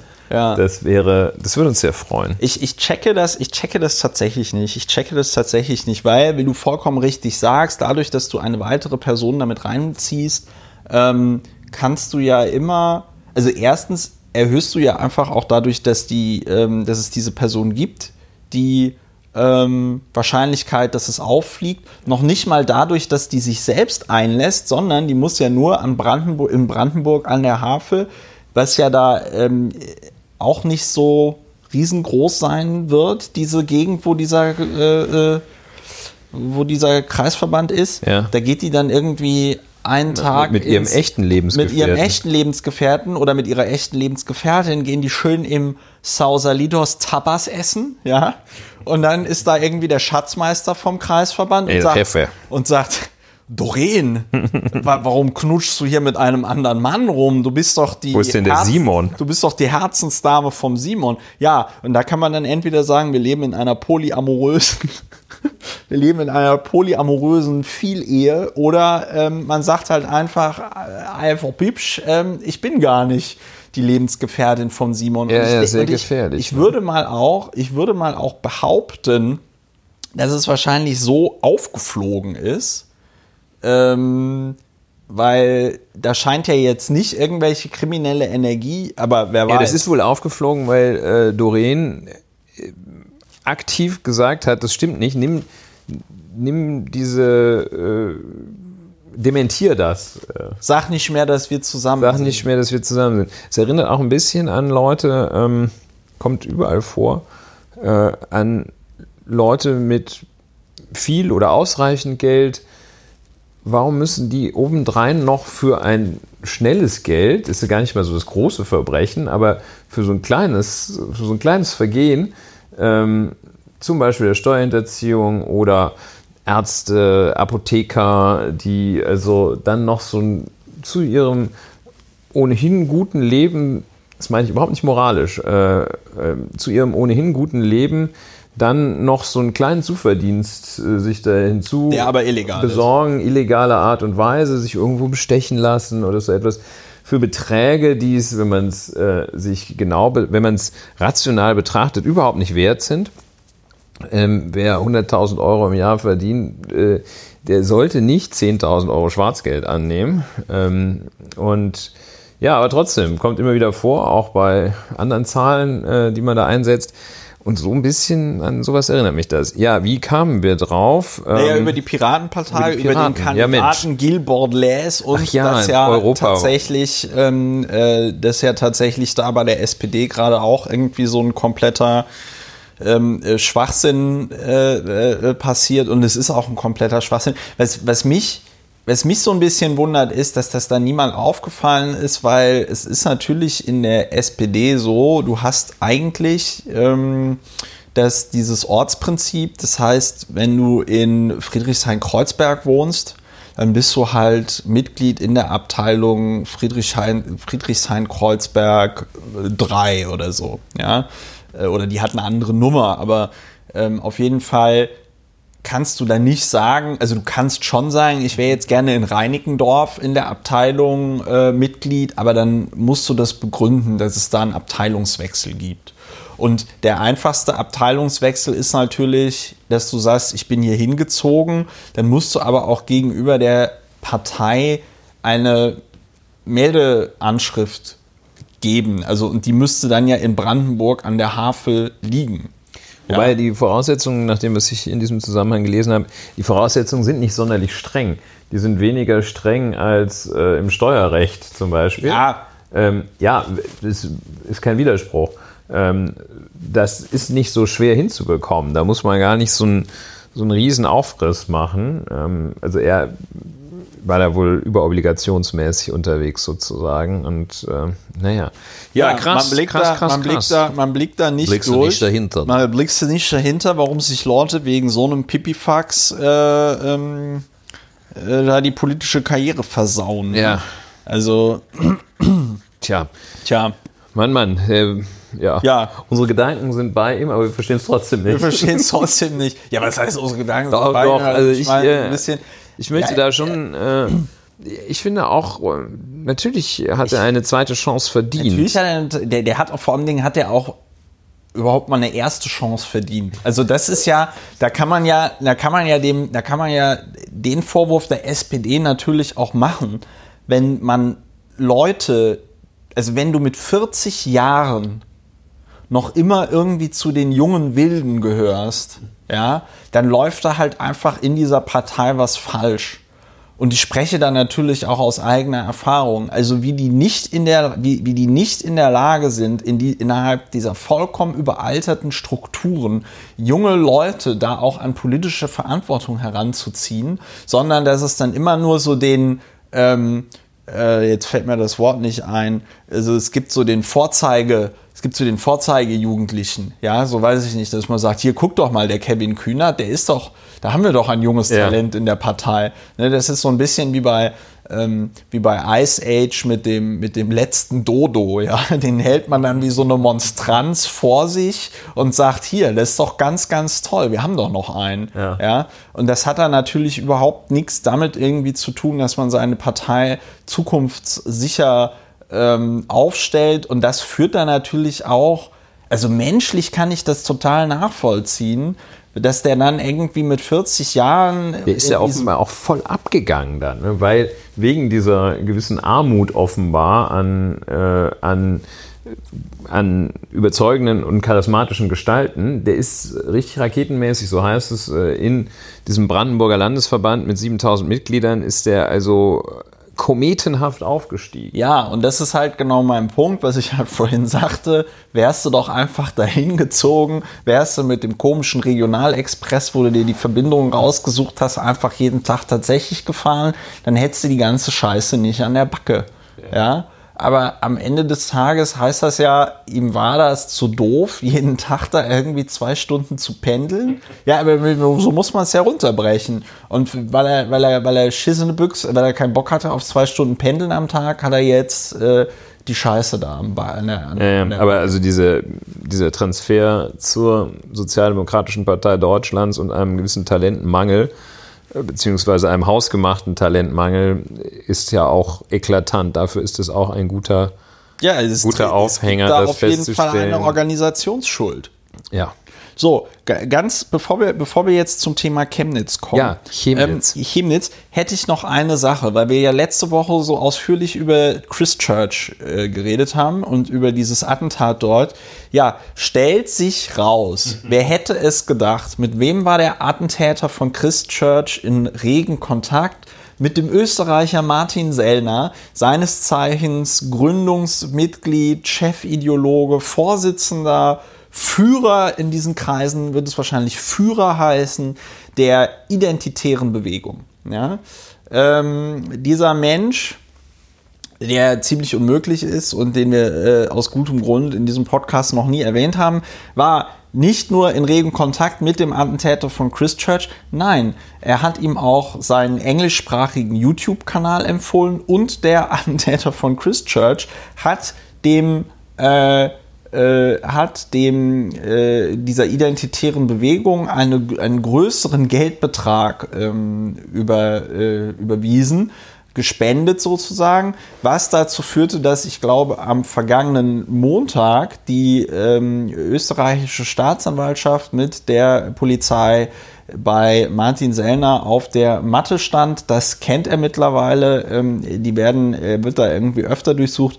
Gegen ihn wird jetzt konkret ermittelt wegen Gründung einer terroristischen ähm, Vereinigung.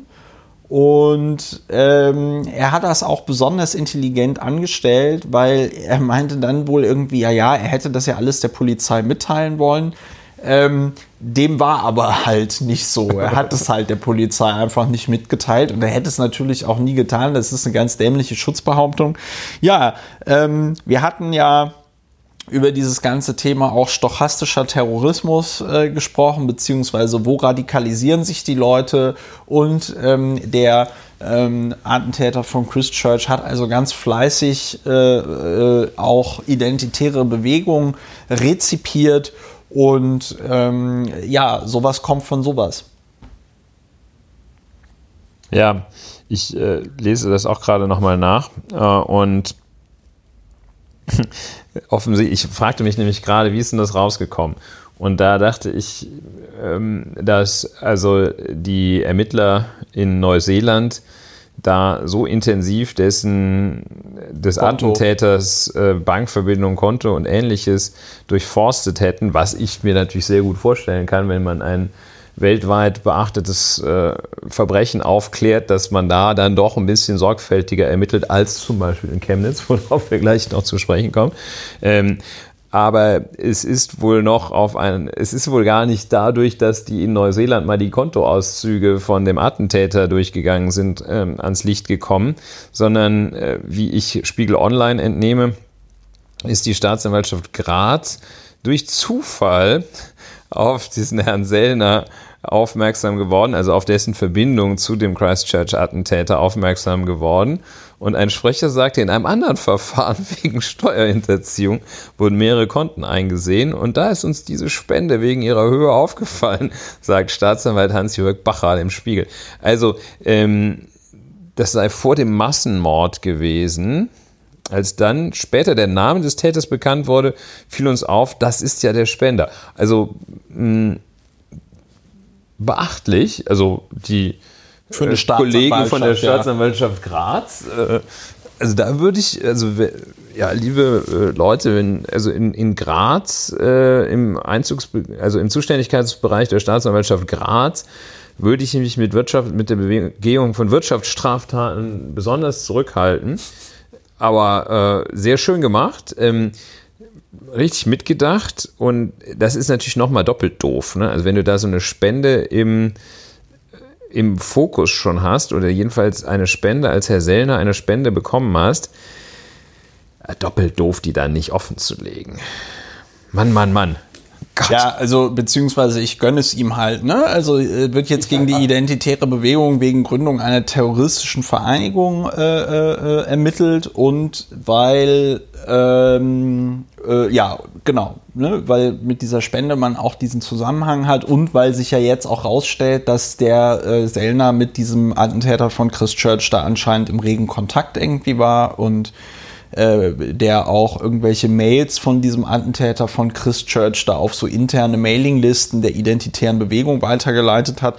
Äh, Bundeskanzler Sebastian Kurz hat, glaube ich, äh, angekündigt, dass man jetzt irgendwie auch prüfen werde, die identitäre Bewegung zu verbieten oder so. Allerdings die äh, österreichischen Journalisten in meiner Timeline waren da eher skeptisch. Ähm, und so wie es im Moment aussieht, nutzt äh, die identitäre Bewegung und vor allem der Sellner äh, das erstmal für Publicity, was ich glaube von dem Hintergrund eines Strafverfahrens immer schlecht ankommt bei äh, so äh, Staatsanwälten und Gerichten, wenn man sich dann da in irgendeiner Form als Beschuldigter selber, also die freuen sich natürlich, wenn man sich da selber einlässt, aber ich glaube, du als äh, Strafverteidiger würdest davon abraten. Ich kann davon abraten, ja. So, und ähm, äh, aber was ich, was ich halt wirklich sehr bemerkenswert finde, ist dann, wenn, wenn der dann in der ähm, äh, in der New York Times oder so in der Berichterstattung irgendwie als Philosophiestudent äh, äh, präsentiert wird. Also da darf man sich keine Illusion machen, die identitäre Bewegung, die sogenannte, das, ist ein, das ist eine rechtsextreme Vereinigung. Ja? Das sind äh, Neonazis und äh, die ähm, ja, haben mit, mit dem, wie die sich da geben, ähm, nichts äh, tatsächlich zu tun. Ähm, ja, aber schön, äh, dass äh, man, dass man, ja, nö, ich finde das ja schon, ich finde das, wie du sel selber sagst, ich finde das schon sehr bemerkenswert, dass man da mal einen Staatsanwalt hat, der da also auch wirklich dann sagt, aha, mhm, und das ist ja der Attentäter, mh, gegen was könnten wir denn da ermitteln und so. Also wenn du dir gerade die Berichterstattung aus Deutschland anguckst, wie wir hier, ähm, also das ist ja im Moment, jede Woche hast du ja eine Meldung, irgendwelche Polizisten, jetzt äh, neulich wieder äh, Polizisten, die in ihrer Freizeit einen ähm, äh, schwarzen Mann, ähm, glaube ich, ja. in einem McDonalds rassistisch beleidigt haben und ich glaube auch mit einem Burger beworfen haben sollen oder so. Mhm. Äh, die Leute fliegen nicht raus. Oder da gab es doch jetzt auch in Sachsen diesen, war das Sachsen oder Thüringen der Fall? Ähm, ein Schüler, der den Hitlergruß in der Schule gezeigt hat, hat die Staatsanwaltschaft auch das äh, äh, Verfahren eingestellt, weil sie gesagt hat, so ja, ist halt so. Ne? Ähm, äh, und vor dem Hintergrund finde ich das dann schön, wenn man auch nochmal Strafverfolgungsbehörden hat, die nicht auf dem rechten Auge äh, blind sind. Das ist doch ganz gut. Ja, obendrein noch nicht nur, nicht nur nicht blind, äh, was in der Tat wichtig ist, sondern auch so auf dem, wie man glaube ich so sagt, auf dem Kiviv, so dass äh, die halt ihre, ihre Birne eingeschaltet haben, ja. Ne? die dann, äh, ja, finde ich. Die halt lesen und schreiben können. Ja, und sich das noch merken. Also und sich das dann auch noch merken, was sie gelesen haben. Kognitiv auf der Höhe der Zeit. Kognitiv, tipptopp, fünf Sterne, immer gerne wieder. Die so. So, jetzt aber, jetzt aber noch zum lange angekündigten ähm, zum lange angekündigten äh, Chemnitz. Ja, der Block Chemnitz. Wichtig. Chemnitz, die Stadt mit dem Nischel und der Nischel. Der Nischel, der große, für alle, die den Nischel nicht persönlich kennen, äh, der, die große Karl Marx Büste oder der Riesengob ähm, von Karl Marx, der dort steht in der Stadt, die ja, die Älteren werden sich erinnern, früher Karl Marx Stadt hieß. Und dort gab es je nach Sichtweise ähm, Pogrome, ähm, das ist wohl die herrschende Meinung, oder Hetzjagden ist wohl die herrschende Meinung, oder einfach nur so ein bisschen Randale, das ist die Mindermeinung, die vertreten wird von Herrn Maaßen. Im vergangenen Jahr, äh, da sieht man mal, wie schlecht die Erinnerung funktioniert. Ich weiß gar nicht mehr genau, wann. Ich äh, glaube im August. Äh, Sommer war es. es. Spätsommer. Fühlt sich spätsommerlich an. Es war Sommer. Entzündet hatten sich die dortigen Riots, Proteste, ja, Proteste würde ich das nicht. Äh, ja, ich suche ein, ein jedenfalls. Ausschreitungen, Hetzjagden, Progrome. Ja, ich will ja jetzt mal noch nicht werten. Wobei, das haben wir ja schon bewertet. Ja, ist halt, Entschuldigung, aber jetzt also. da so, oh, wenn sich zwei Leute schlagen, dann muss ich doch jetzt kein schönes Wort finden, wenn ich den Grund weiß, warum die sich schlagen. Die Ereignisse von Chemnitz hervorgerufen durch ein, ähm, den Tod des Daniel H. Dieser äh, nachweislich erstochen ähm, und ähm, Daniel H., ein 35-jähriger Deutsch-Kubaner, wurde in Chemnitz erstochen. Und es machte relativ schnell die Runde, die Annahme, dieses, äh, diese Tat, die Tötung des Daniel H., sei vorgenommen worden durch äh, ein durch äh, Syrer oder Iraker, jedenfalls nicht Deutsche, durch sogenannte Migranten. Ähm, und ähm, dann äh, gab es auch relativ schnell eine Verhaftung in dieser Angelegenheit. Der 23-jährige Syrer Ala S. Der weiter tatverdächtige Iraker äh, Farad R ist flüchtig, wie es heißt, aber ob er flüchtig ist oder nicht, ja, wahrscheinlich ist er schon flüchtig. Jedenfalls ist er nicht ähm, auffindbar. auffindbar. Und äh, es kam also zu diesen äh, schlimmen Szenen in Chemnitz. Ala S., äh, der Syrer, wurde verhaftet, sitzt seitdem in Untersuchungshaft. Inzwischen äh, ist Anklage gegen ihn erhoben, zugelassen worden und das Hauptverfahren eröffnet. Man schreibt inzwischen zwei Hauptverhandlungstage gegen Ala S., den 23-jährigen Syrer. Wir haben das äh, Phänomen zunächst zu beobachten, dass gegen Ala S. nicht, wie es üblich ist, in, an seinem Wohnort äh, vor dem Gericht, äh, in dem Gerichtsgebäude des örtlich zuständigen Gerichts, des Landgerichts Chemnitz, verhandelt wird, sondern man hat das Ganze aus Angst vor Ausschreitungen verlegt in den äh, Hochsicherheitsverhandlungssaal des Oberlandesgerichts Dresden. Der liegt, wer ihn kennt, der liegt außerhalb von Dresden äh, an der, äh, direkt neben dem Knast, ähm, an der ähm, Müllverbrennungs-, Müllbeseitigungsinfrastruktur von Dresden. Also liegt also völlig am Rand, da kommt man nicht hin. Und äh, es riecht schön nach Müll. So schlimm ist es nicht. Ne? Aber jedenfalls in den Hoch äh, Hochsicherheitsgebäude, Hochsicherheitsverhandlungssaal des Oberlandesgerichts Dresden. Ähm, Angeklagt ist äh, der äh, ALAS wegen des Vorwurfs des äh, gemeinschaftlichen Totschlages zum Nachteil dieses äh, Martin H. oder wie er hieß, ne? also der äh, Daniel H. Ähm, und äh, ja, das Verfahren, äh, wie gesagt, nicht in Chemnitz, sondern in Dresden wegen befürchteter äh, Probleme in Chemnitz. Es gibt die Äußerung also fällt ganz schwer zu sagen, hier nicht in eine Wertung äh, einzusteigen und zu sagen, also vom Regen sozusagen in die Traufe verlegt, also von äh, dem äh, für rechtsradikal zu explosiv gehaltenen Chemnitz in das äh, die Pegida-Hochburg. Nun gut. Ja, das ähm, hätte ich auch, das wäre auch meine äh, Frage das ist halt gewesen. Eine gewisse aber, Ironie, aber ja. deshalb verbleiben wir mal bei diesem guten alten Prinzip. Man schildert es nur. Also ja. nur nochmal, um zu sagen, dass es von Chemnitz, wo die Pogrome stattgefunden haben, nach Dresden in die Stadt, in der Pegida ihren, äh, ihre Wiege hat, äh, verlegt worden ist. Die Bürgermeisterin von Chemnitz, deren Name ich nicht äh, gerade erfasse. Ähm, ich kann das googeln, red mal weiter. Der Fall ist nicht abgehakt. Äh, Sagt sie. Ich äh, bin gerade etwas äh, desorientiert. Ja, die Bürgermeisterin sagte, äh, gäbe es tatsächlich einen Freispruch, würde das die Leute arg wütend machen. Das ist, ähm, äh, also ohne eine, das war jetzt das, wo du gesagt hast, es fällt schon schwer. Entschuldigung, ich, äh, nee. ich äh, korrigiere noch mal kurz. Das ist äh, ein... Barbara Ludwig heißt die Frau. Ja, aber Martin Kohlmann, äh, Anführer der rechtsextremen Pro Chemnitz, Entschuldigung, das war das Zitat, sagte, ähm, Gäbe es tatsächlich einen Freispruch, würde das die Leute arg wütend machen. Also es das hat nicht Barbara sich, Ludwig gesagt. Ja, aber warte mal. Ich, das kann man leicht verwechseln. Ähm, die Bürgermeisterin von Chemnitz, Barbara Ludwig, sagte, ich hoffe aber noch mehr für die Familie des Opfers, dass es eine Verurteilung gibt, damit die Angehörigen Ruhe finden. Und wenn es einen Freispruch gibt, Ludwig schweigt einen Moment, dann würde es schwierig für Chemnitz. Aber so wäre der Rechtsstaat. Zitat Ende. Sehr bemerkenswert.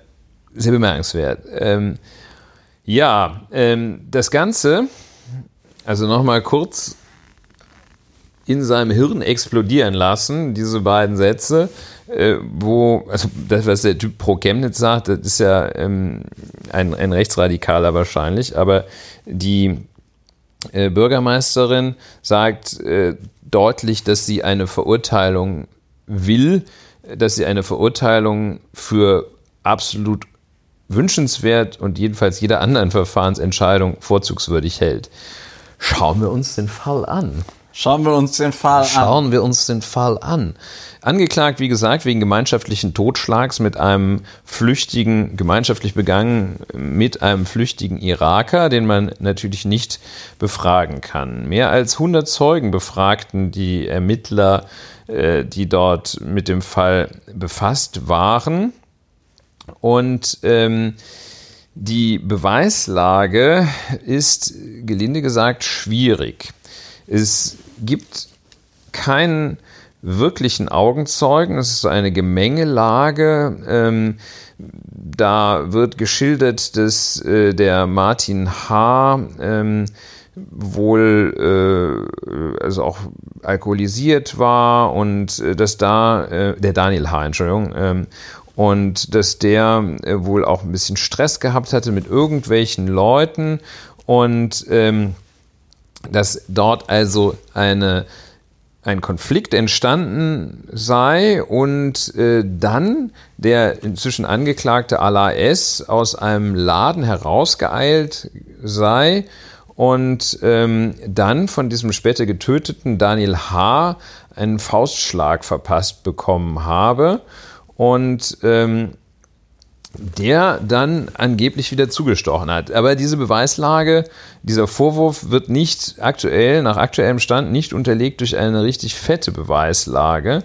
Und ähm, es gibt so einige Ungereimtheiten, also Zeugen haben das im Wesentlichen aus der Ferne beobachtet und vor allem an, dem, an der Tatwaffe finden sich keinerlei DNA-Spuren von dem jetzt angeklagten äh, äh, Ala S. Und ähm, ähm, das ist alles etwas seltsam und, und wahrscheinlich dann auch keine Fingerabdrücke.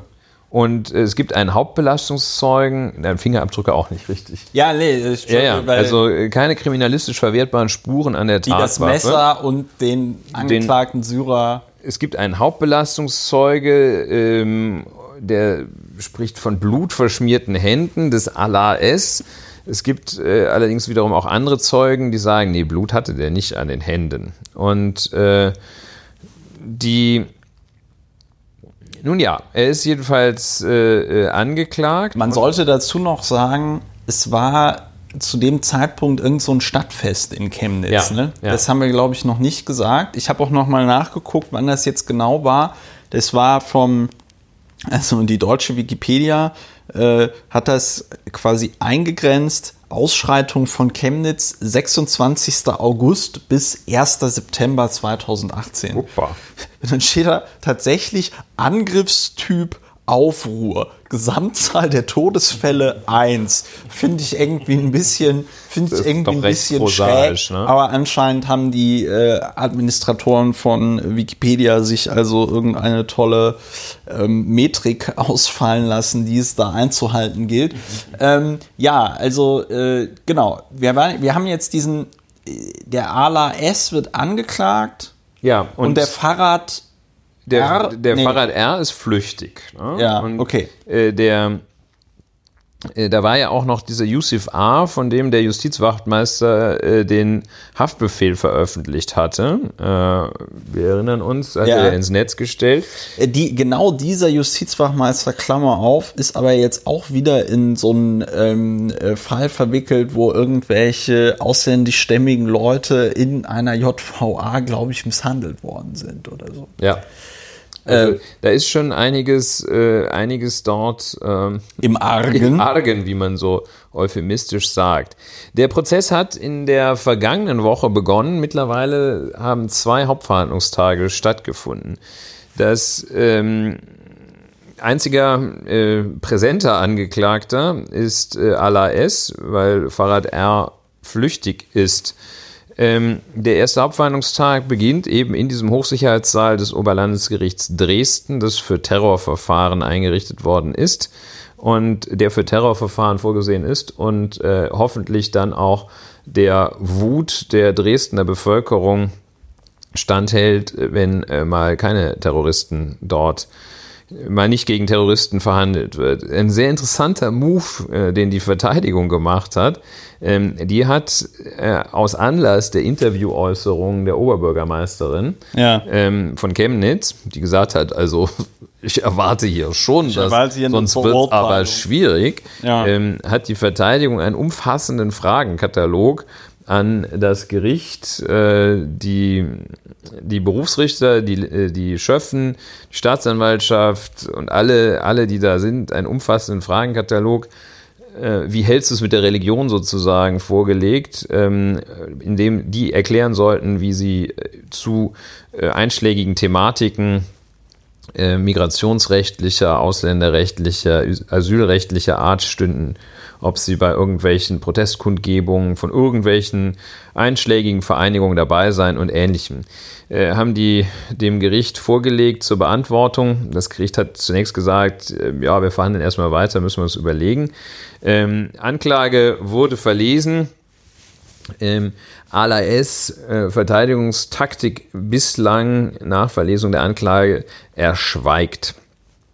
Ähm, es kommt äh, als erster Zeuge Dimitri M. Ähm, das ist derjenige, der ebenfalls einen Messerstich abbekommen hat, äh, aber an dem ganz offensichtlich, wie man an seiner Präsenz als Zeuge erkennt, nicht gestorben ist, äh, einen mit dem Leben vereinbaren, bar, ein, zu vereinbarenden Messerstich. Also der erscheint, ähm, war eng dabei und äh, sagt, er hat keinen der Täter erkannt.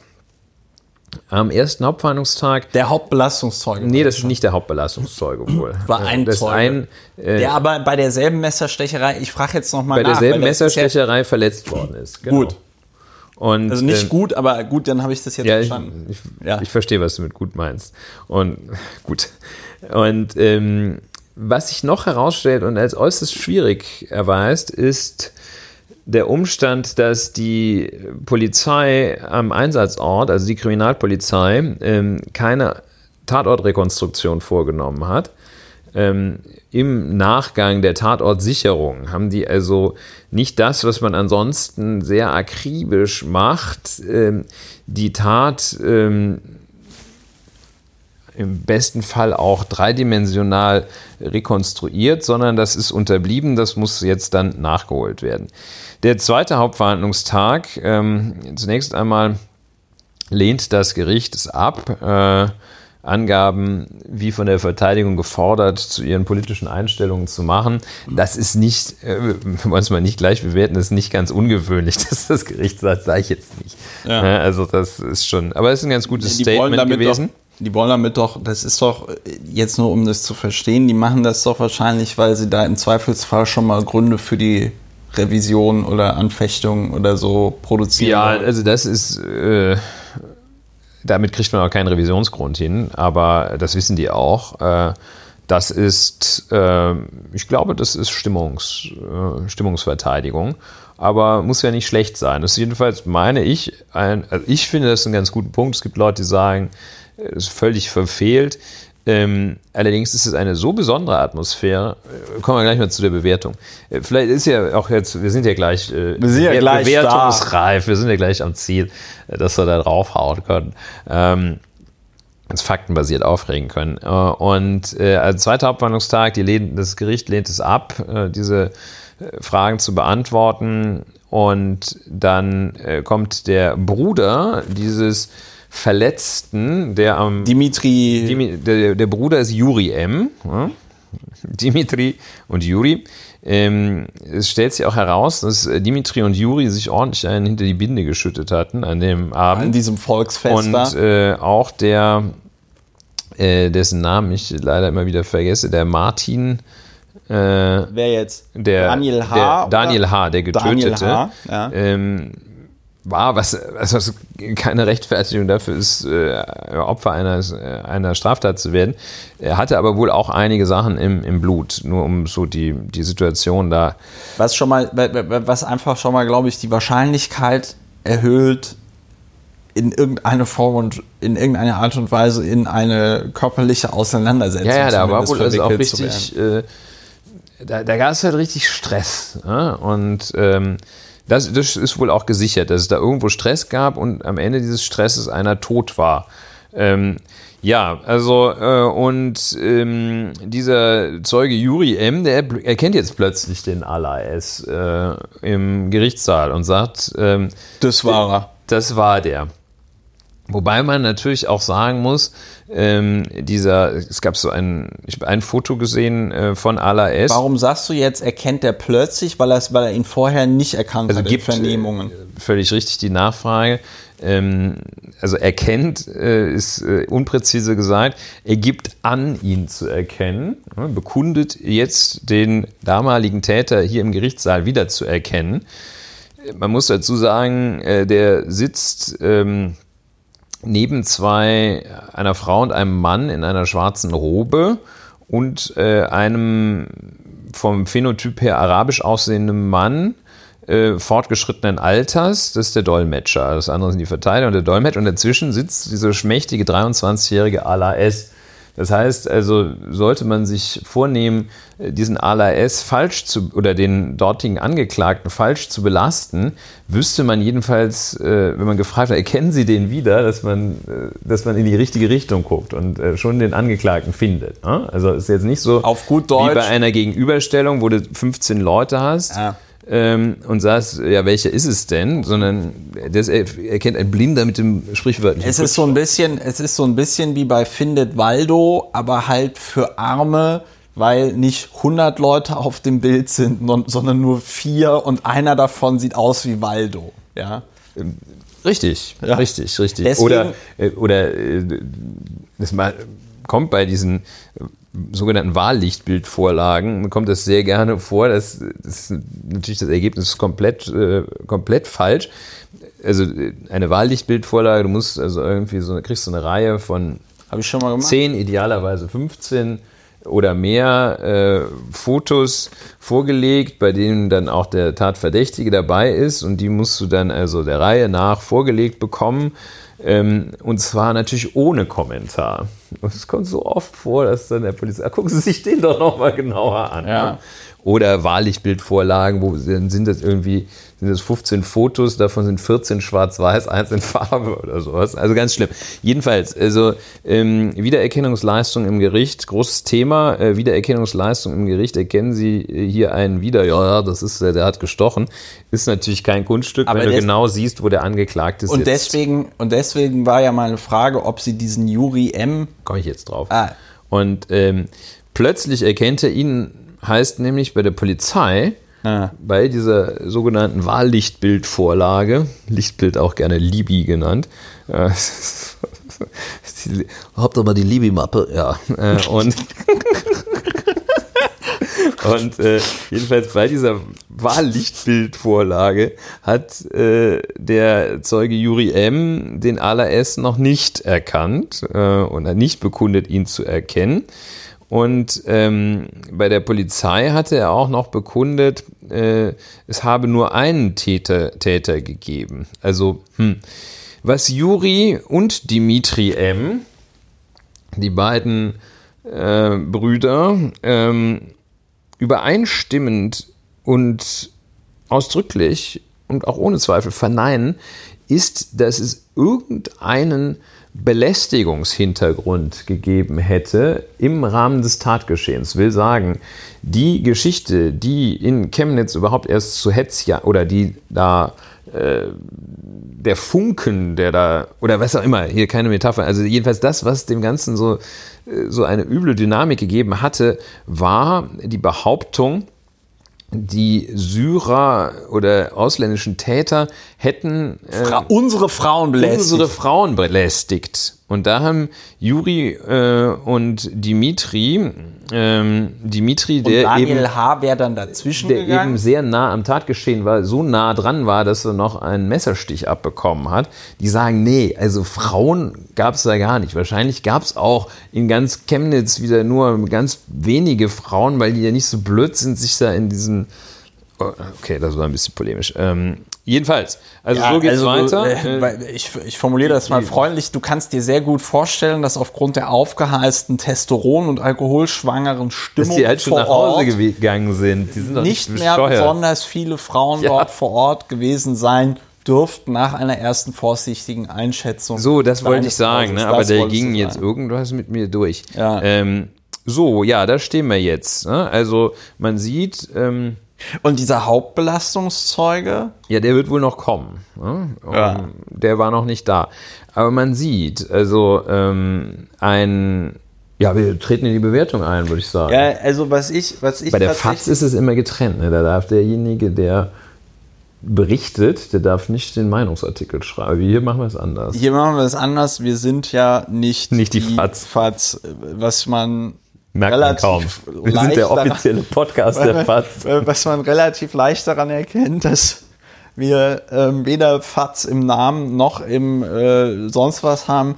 Es besteht keine Verwechslungsgefahr. Wir sind auch also derartig in Frankfurt ungefähr wie Herr Faut in Brandenburg. Oh, oh das war jetzt gemein. Aber auf jeden Fall, ähm, was mich, eine Frage, die ich noch gehabt hätte, weil ich habe die Berichterstattung dazu auch verfolgt und ich hatte vor ein paar Wochen mal so einen Artikel gelesen, da ging es um die Frage, ob jetzt tatsächlich die, ähm, ja, schlag mich tot, ähm, ob jetzt tatsächlich überhaupt dieses Verfahren eröffnet ja. wird, weil diese Anklage so dünn sei.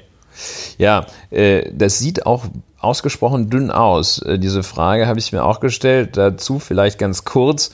Ähm, das Strafverfahren gliedert sich in drei Teile. Ähm, und ähm, der erste ist das sogenannte Ermittlungsverfahren. Äh, am Ende des Ermittlungsverfahrens wird gegebenenfalls angeklagt. Dann entscheidet im Zwischenverfahren das Gericht darüber, ob es diese Anklage zum Hauptverfahren zulässt. Und das Hauptverfahren ist dann der dritte Teil, wo ähm, im Gericht verhandelt wird. Also der Teil, den man kennt, ist eigentlich fast eher, die Ausnahme, nämlich dass sich alle im Gericht treffen.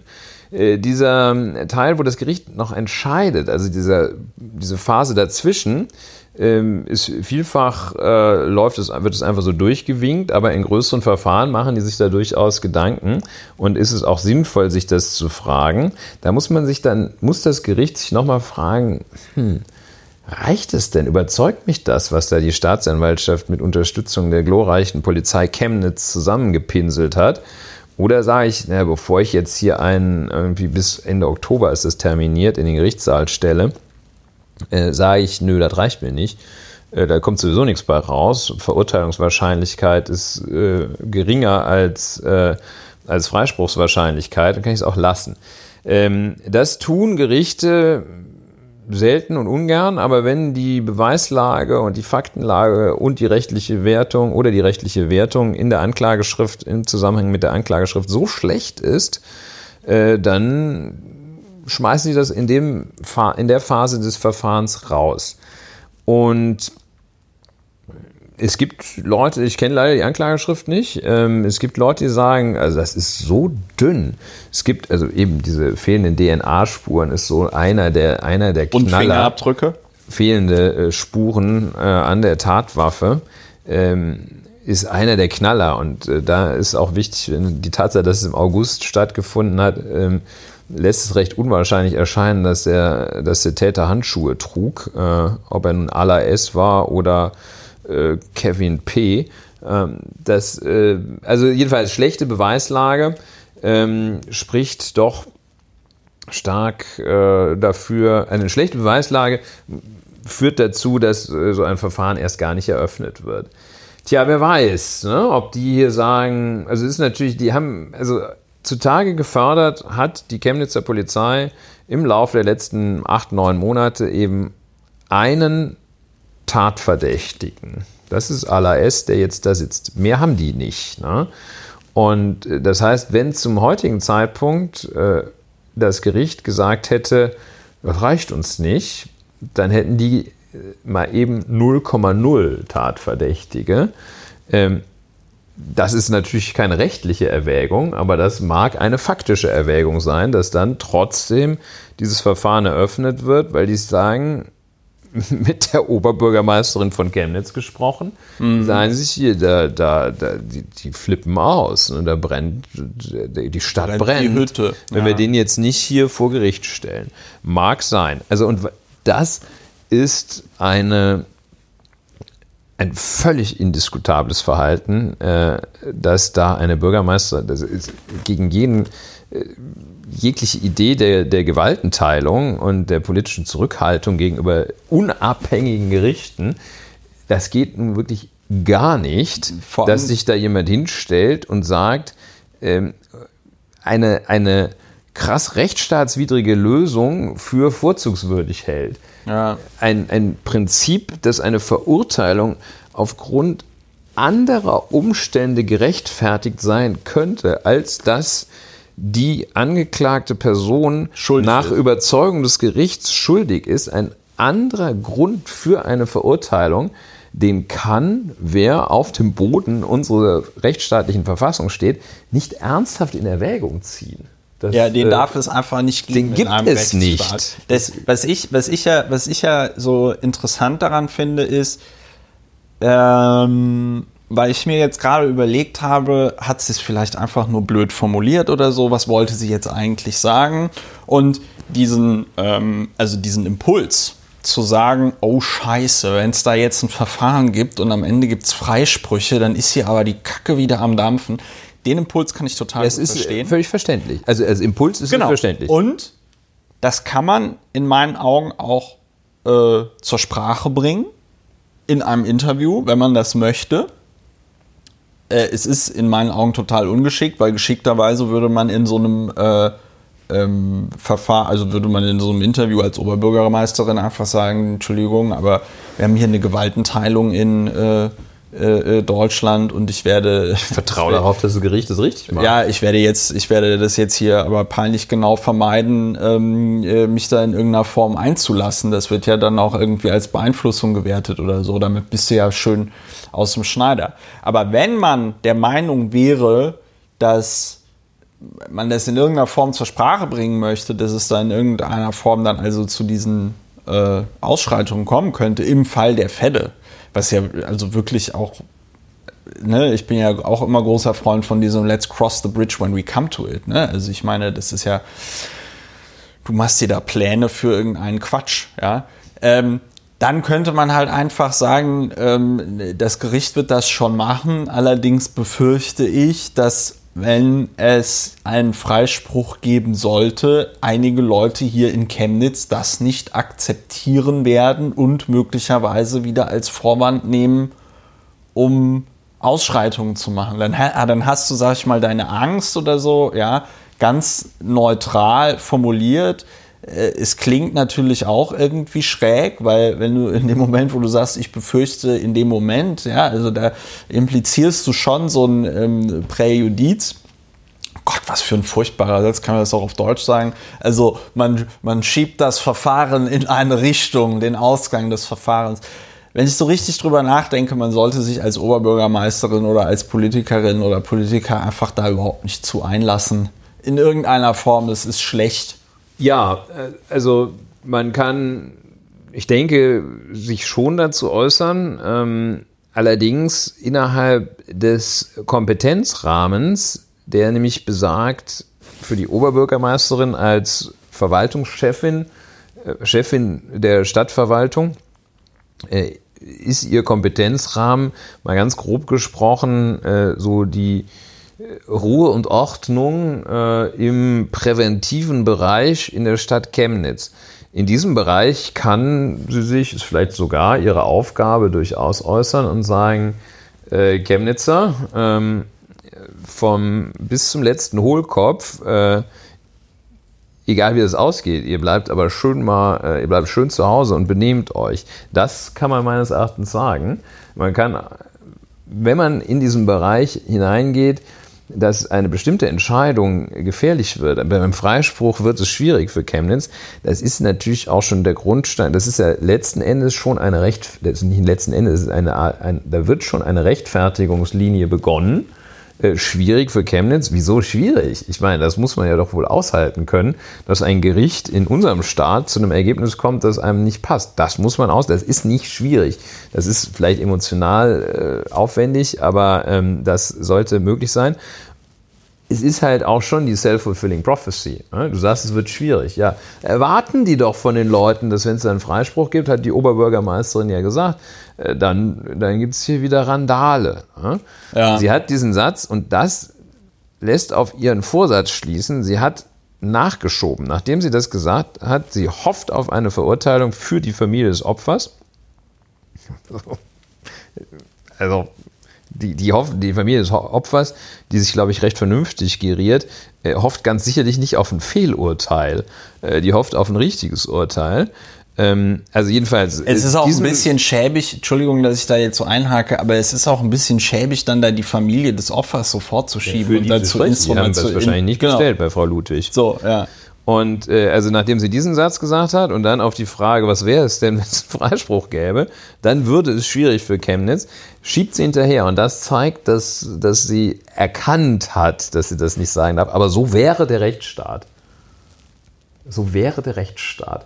Also da dann so dieses Feigenblatt hält sie sich vor den entblößten, verfassungswidrigen Körper, aber so wäre der Rechtsstaat halt. Ja, ne? es ist, es ist auf jeden Fall, es ist auf jeden Fall, ich frage mich, ob das nicht schon, es gibt ja dieses Neutralitätsgebot, ja, ähm, ob das nicht hier eigentlich schon äh, äh, greift und ähm, ob sie sich einer solchen Äußerung innerhalb ihrer Amtsführung da nicht zu ähm, enthalten hätte. Äh, ja, so, also ähm, ich, jedenfalls dieser Äußerung hätte sie sich, da ist das Urteil, die Wertung eindeutig, dieser Äußerung hätte sie sich enthalten müssen, weil diese Äußerung grob falsch, gefährlich, unanständig, und bescheuert ist. Ja, und vor allen Dingen, was du äh, nochmal gesagt hast mit der Self-Fulfilling Prophecy, das hat mir ja ganz gut, das hat mir ja ganz gut gefallen. Ne? Äh, ja, nee, weil du damit als Bürgermeisterin, und ich, das ist wirklich sehr kritisch, weil sie hätte ja auch das komplette Gegenteil dazu sagen, äh, ähm, dazu sagen können, nämlich sie hätte ja auch sagen können, naja, wir warten jetzt mal das Urteil ab, aber ich kann an diejenigen in Chemnitz, die das Urteil, wie es auch immer aussehen wird, in irgendeiner Form instrumentalisieren möchten, um hier wieder Ausschreitungen stattfinden zu lassen, den kann ich schon mal sagen, das werden wir nicht akzeptieren. Das wäre nämlich das genaue Gegenteil von dem, was äh, sie gesagt hat. Sie hat nämlich gesagt, dann wird es schwierig für Chemnitz genau. und hat damit schon, wie du vollkommen richtig gesagt hast, das ist ja quasi so eine Einladung ähm, ihr habt so schwer. Äh, ihr habt so schwer, das ist eine schwierige Situation. Für, ja, da muss man auch die Sorgen und Ängste der Bürgerinnen ernst ja, nehmen. Ja, man muss ne? das, das ernst ist, nehmen. Genau, ne? das ist genau muss man die, ja verstehen. Das muss man ja verstehen. Das ist ja, und ähm, das, obwohl ihr ja klar sein müsste, Stichwort, es hat überhaupt gar keinen Ne, die äh, äh, Juri und Dimitri M., die also sagen, nein, es hat hier keine Form von Belästigung stattgefunden, wo der dann dazwischen gegangen ist und aufgrund dessen wurde er jetzt also nicht irgendwie äh, umgebracht, ja, äh, nicht umgebracht, sondern ähm, erstochen, äh, sondern es war halt irgendeine andere Auseinandersetzung. Ne? Also vor dem Hintergrund, dass man ja den Leuten, die da in Chemnitz auf die Straße gegangen sind, den Nazis größtenteils,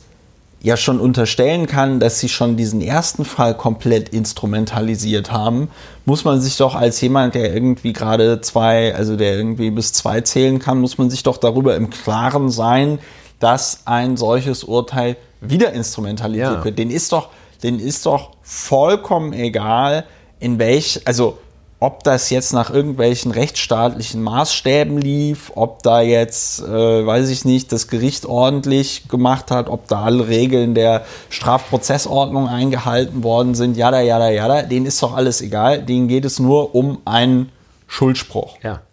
Und das ist in der Tat, äh, ja, es ist abgrundtief, muss man sagen, was, äh, was sie da gemacht hat. Das obendrein bei einer einer sehr unsicheren Beweislage. Diese Beweislage hat offenbar dafür gereicht, dass die Kammer, äh, also das Landgericht äh, Chemnitz, verhandelnd in Dresden, ähm, und ähm, das ist äh, das Hauptverfahren eröffnet, aber mehr ja nun auch nicht. Und dass man erst, wenn man rechtskräftig verurteilt wird, ist, auch einer Straftat schuldig ist, nach unserem Rechtsverständnis, das sollte eigentlich, äh, ja, das sollte sich eigentlich bis zum letzten herumgesprochen haben. Ähm, also zum letzten der Verwaltung, aber jedenfalls zur Verwaltungsspitze der Stadt Chemnitz. Also sehr, sehr schwere Verfehlung. Ähm, und ähm, ja, es bleibt zu hoffen, dass, äh, dass äh, die Kammer des Landgerichts äh, jeder Versuchung widersteht und sich da ähm, ja, so wie sich das gehört, mit diesem Fall auseinandersetzt. Es steht fast ein bisschen zu befürchten, äh, dass der eigentlich wirklich gar nicht hätte angeklagt werden dürfen. Das weiß man aber nicht so genau aus der Ferne. Äh, aber jedenfalls, dass er jetzt ein äh, richtiges und faires Verfahren bekommt. Die Tatsache, dass die Kammer nicht die Fragen der Verteidigung beantwortet hat, ist zwar schade, wäre zwar interessant gewesen, aber das kann man noch nicht als Zeichen dafür werten, dass die ihm kein faires Verfahren geben. Sie dürfen keine Symbolpolitik, keine, Symbol, äh, keine symbolische politische Rechtsprechung da machen und das werden sie hoffentlich auch nicht tun.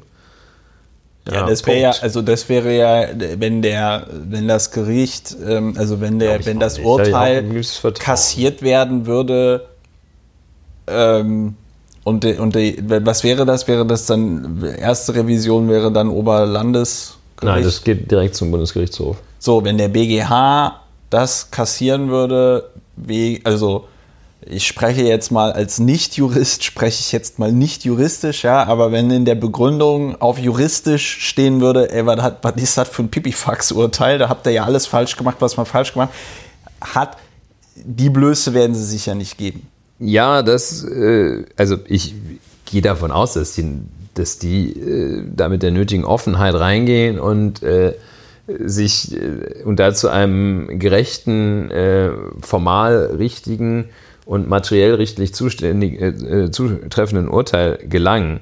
Ähm, allerdings ähm, kann man ähm, falsche Urteile, äh, wenn man sie technisch äh, richtig verpackt, kommt der BGH da nicht hinter. Ne? Also ganz ohne weiteres, ganz ohne weiteres ein Fehlurteil so verpacken, dass der Bundesgerichtshof das nicht knacken kann. Die äh, noch eine kurze Sache, weil wir darüber ja vorhin so ein bisschen noch geredet hatten. Ich glaube, die, ähm, ich glaube, dieser Fragenkatalog, je mehr ich drüber nachdenke, ist nicht schlecht.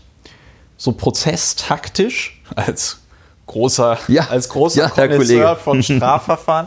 Nein, aber ja, ich, finde, ja, das, ist, äh, ich finde das zumindest, was die Öffentlichkeitsarbeit angeht, finde ich das super clever, ja, weil die natürlich das ist wie beim Fußball. Ich habe nie Fußball gespielt, aber mir wurde mal. Mir wurde, mir, Bist ja auf verschiedenen Feldern Lauer, jetzt in, bin, unterwegs. Das ist, ja, ja, das ist. Ähm, Erzählen wir gleich noch, wie white, sich eine Frau fühlt. White, white Male Privilege, ja, keine Ahnung von irgendetwas, aber trotzdem sehr, sehr meinungsstark.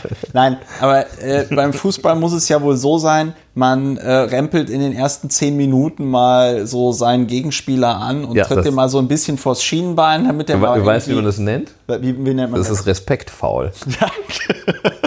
ist das sowas wie Spielschulden sind Ehrenschulden? Oder Erstmal ein Respektfaul. Ja. Dann rauschst du da so rein. Ja, wunderbar. Also, ähm, das war also im Grunde. Gibt es im Gericht auch. Das, genau, so, dass dieser, genau, dass dieses, dass dieser Fragenkatalog ein respektfaul war, weil natürlich durch die Nichtbeantwortung dieses Fragenkataloges trotzdem was hängen bleibt. Ne? So, oh, die, das Gericht möchte sich nicht zu dem Vorwurf äußern, es sei irgendwie ja, politisch befangen. Das ist schon wirklich sehr Und gut. Das sorgt natürlich bei, beim Gericht, egal wie die jetzt politisch eingestellt sind, aber bei dem Gericht sorgt das natürlich automatisch für eine Schere im Kopf. Scheiße, ich bin hier jetzt schon mal angezählt worden. Oder was heißt angezählt worden, aber ne, ich habe hier schon mal einen Respektfaul bekommen. Und wenn ich jetzt hier irgendetwas mache, was irgendwie in diese Richtung geht, dass quasi der Verdacht, der da aufgemacht wurde, weiter erhärtet wird. Nee, nee, nee, das werde ich jetzt mal tunlichst vermeiden. Also das war in meinen Augen dann doch schon sehr, sehr ähm, ja, äh, clever fand gemacht. Ich auch, finde ich auch einen guten Schachzug. Also Ein, eine besondere Form des Framings, würde ich mal sagen. da, da, da, wurde das, da wurde das Gericht dann in einen ganz besonderen Frame gestellt. Ja, ich finde auch, also es, es gibt so Verteidigeraktionen, die sind einfach... Ähm, reine Show, unsinnig, äh, machen nur böses Blut. Ähm, aber es gibt auch Maßnahmen, von denen man weiß und wissen muss, dass das Gericht es ablehnen wird. Ähm, Zweifel mit dem, da kann ja jeder kommen. Wo kommen wir denn da hin, wenn wir immer sagen, ob wir Autofahrer sind vor jedem Verfahren ähm, gegen einen Radfahrer? Ähm, aber äh, auch wenn man weiß, dass es abgelehnt wird, dann gibt es trotzdem Anträge, die sinnvoll sind. Und das ist einer davon. Eben auch mit dem Ziel dieser Ziel respektfaul, aber eben auch Selbstbindung, äh, das, also eine eigene Bewusstseinswerdung. Wenn das alles so gelaufen ist, wie ich mir das vorstelle, ist das ein sehr schönes, schönes Stück Verteidigungskunst. Ja. Ähm, und auch im Sinne einer Kommunikation, dass man wirklich was mitteilt und da nicht sich hirschartig die Geweihe aneinander schlägt, äh, Hirschkuh-mäßig. Ja, ähm, sagt der Hirschkuh-Experte. Sagt der Förster, Oberförster Ulrich. ähm, ja, und so, Jetzt so. könnten wir noch auf den Kudamm gehen oder wir sagen zwei nee, Stunden. Ich, find, ich finde, dass ich finde, also der Punkt ist der, wir kennen uns doch beide, wenn wir das Kudamm-Thema nicht jetzt machen und ich finde es sehr interessant, dann werden wir das Kudamm-Thema also nächste Woche auf jeden Fall nicht machen, weil bis dahin ist wieder irgendein anderer Wahnsinn passiert. Ja. Und äh, dann würde ich vorschlagen, mh, hm, gehen wir auf den Kudamm. Gehen wir, gehen wir auf den Kudamm metaphorisch. Ähm, äh, da kam es diese Woche wieder zu einer Verurteilung, nachdem ja. der BGH gesagt hatte, Leute, ihr müsst es anders begründen. Ja, so ungefähr. Äh, also, ne, das sage ich jetzt nach einer ersten vorsichtigen Einschätzung. Ähm, aber vielleicht sollten wir von vorne mal den Sachverhalt ähm, äh, darstellen, ja. damit die Hörerinnen und Hörer auch wissen, worum es überhaupt geht. Ja, der Sachverhalt läuft äh, bundesweit unter dem Stichwort Kudammraser. Das ist die offizielle Bezeichnung. Kann man sich mal fragen, ob das sinnvoll ist oder nicht. Ähm, ist naja, es scheint ja schon so zu sein, dass auf dem Kudamm gerne so illegale Autorennen durchgeführt werden. Ja, scheint mir auch äh, mit durchaus äh, spricht einiges dafür, dass es eine adäquate Bezeichnung ist. Ähm, naja, wie dem auch sei, man nicht, nicht gleich am Anfang verhaspeln in Gedanken. Also die Kudamm, äh, Kudamm Raser, das Stichwort. Im Februar 2016 kam auf dem Kurfürstendamm in Berlin, Ecke Tauentzienstraße, ähm, also irgendwo da Nähe dieser Gedächtniskirche, die manch einer kennen mag. Ja, über ähm, die hatten wir auch letztes Jahr gepodcastet. Über die Gedächtniskirche? Nee, über diese Kudammraser. Ja, ähm, vielleicht hat jemand nicht zugehört damals. nicht aufgepasst. Ich zum Beispiel. Ähm, ja, Gedächtniskirche. Äh, jedenfalls zwei junge Männer ähm, fahren dort mit ihren Autos, vorab will ich das mal so zusammenfassend sagen, in einer Art und Weise, ähm, dass jedenfalls am Ende ein völlig unbeteiligter tot ist. Die beiden ähm, jungen Männer, der eine noch mit äh, einer jungen Frau im Auto, ähm, die wird sich gefreut haben. Die hat ganz sicherlich äh, applaudiert, wie toll der, der Macker da Auto fährt. Ähm, diese beiden jungen Männer hatten sich wohl kurz zuvor in einem Dönerimbiss äh, kennengelernt. Oh ähm, und ähm, oder kannten sich schon, hatten sich da drüber unterhalten, ähm, wer irgendwie das geilere Auto hat. Und, Man äh, kennt das. Ja, den längeren. Ne? Und äh, beide Autos zusammen, hat die Süddeutsche Zeitung ausgerechnet, hatten 600 PS. Ähm, der eine hatte also einen AMG Mercedes CLA 45 weiß, 380 PS, und der andere einen Audi A6 Quattro weiß, 224 PS. Ähm, die äh, haben sich also vorher irgendwie darüber unterhalten, wer den längsten und den schnellsten hat ähm, und äh, geraten dann äh, an des Nächtens, stehen die nebeneinander an der Ampel und veranstalten ein sogenanntes Stechen. Stechen bedeutet, äh, die Rennstrecke ist von einer Ampel zur anderen. Ähm, und zur nächsten. Ja. Ja, Entschuldigung, aber eine andere Ampel könnte auch eine Ampel Präzision, Präzision. Ja, ist völlig richtig. Ähm, und ähm, sie fahren also äh, zunächst von einer Ampel zur nächsten. Ja. Ähm, und ich stelle mir das so vor, wer als erster da ist, hat gewonnen. Ja? so ist das üblicherweise bei Rennen. ja, so. Und äh, das machen sie ein paar Mal, erreichen also auch äh, dreistellige Geschwindigkeiten. Und ähm, dann äh, der, der mit dem Mercedes, der verliert, äh, der mit dem Audi verliert immer. Der hat auch 120, 160 PS weniger. Ist ja Konnte klar. auch, konnte auch Ähm, keiner ahnen. Aber nochmal eine andere Zwischenfrage, ganz doof. Was ist die erlaubte Höchstgeschwindigkeit auf dem Kurfürstendamm? 50, ne? 50, ja.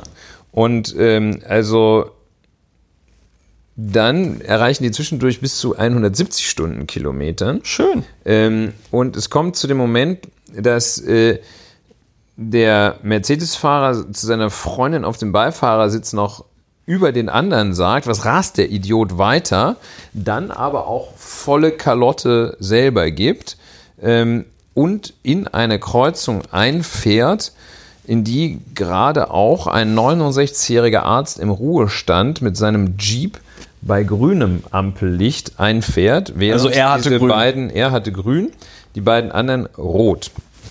Er wurde gerammt und sein Wagen flog 70 Meter über die Straße. Ja. Äh, Die Verletzungen, die der Gerichtsmediziner festgestellt hat, äh, beschrieb der so, dass die ansonsten nur bei äh, Menschen festzustellen sind, die von sehr hohen Gebäuden runterspringen.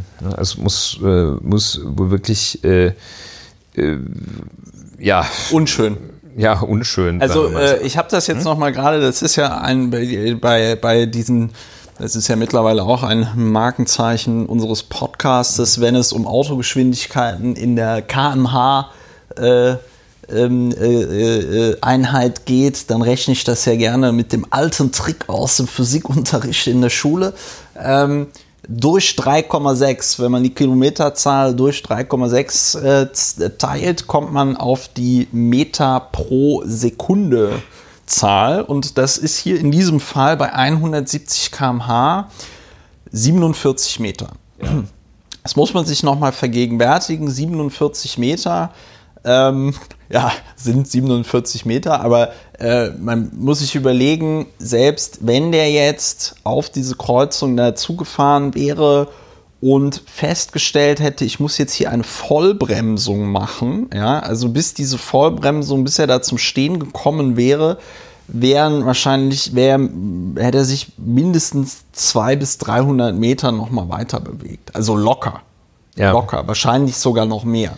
Ja, also äh, das sind äh, das sind da physikalische Kräfte, äh, die da im Gange sind, ähm, die mh, ja nahezu unvorstellbar sind. Also 45 Meter pro Sekunde ist ja ähm, ja, früher hat man ja gedacht, Bahnfahren mit 27 äh, Stundenkilometern Würde Knochen zerbröseln. wirft den ganzen Organismus durcheinander. Ja, jedenfalls, also erste Runde, ähm, Landgericht Berlin sagt, das ist ja Mord.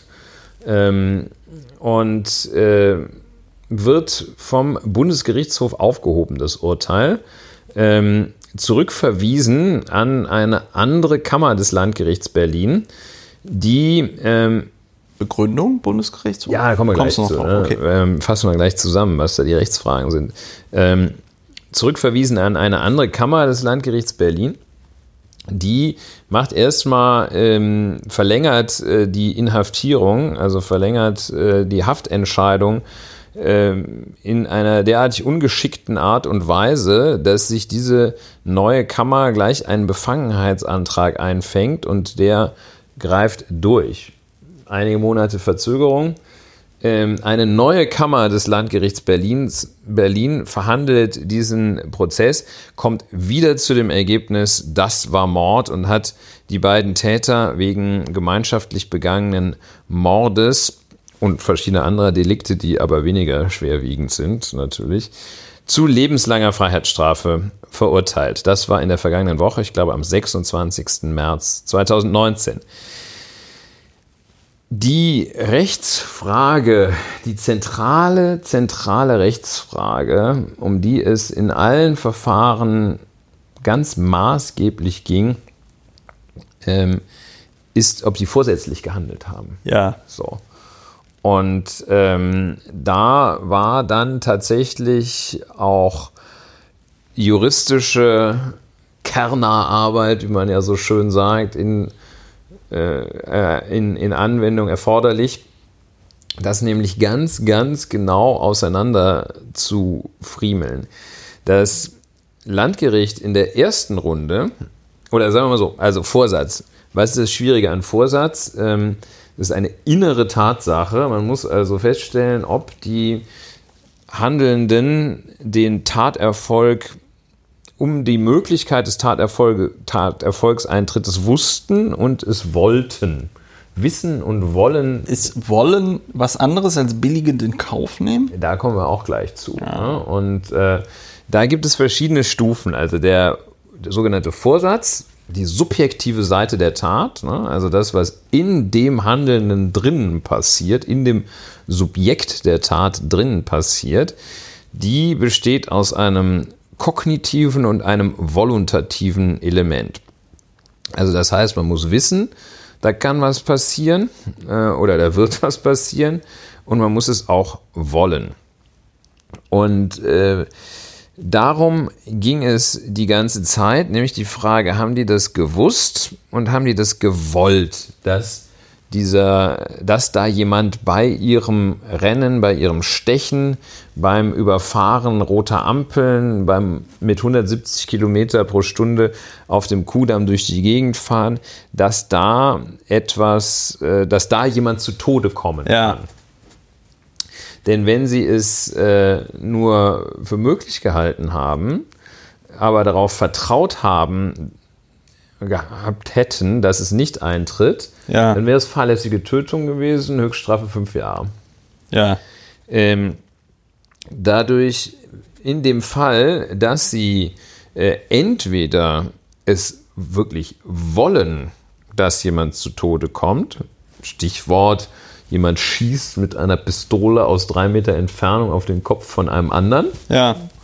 Ähm, wenn sie das wirklich wollen oder aber den Erfolgseintritt billigend in Kauf nehmen, ah. ist auch das noch Vorsatz, der sogenannte bedingte Vorsatz. Das heißt also, vorsätzlich handelt eben nicht nur derjenige, der das wirklich will, der die Absicht hat, einen anderen zu töten, sondern auch derjenige, der das billigend in Kauf nimmt.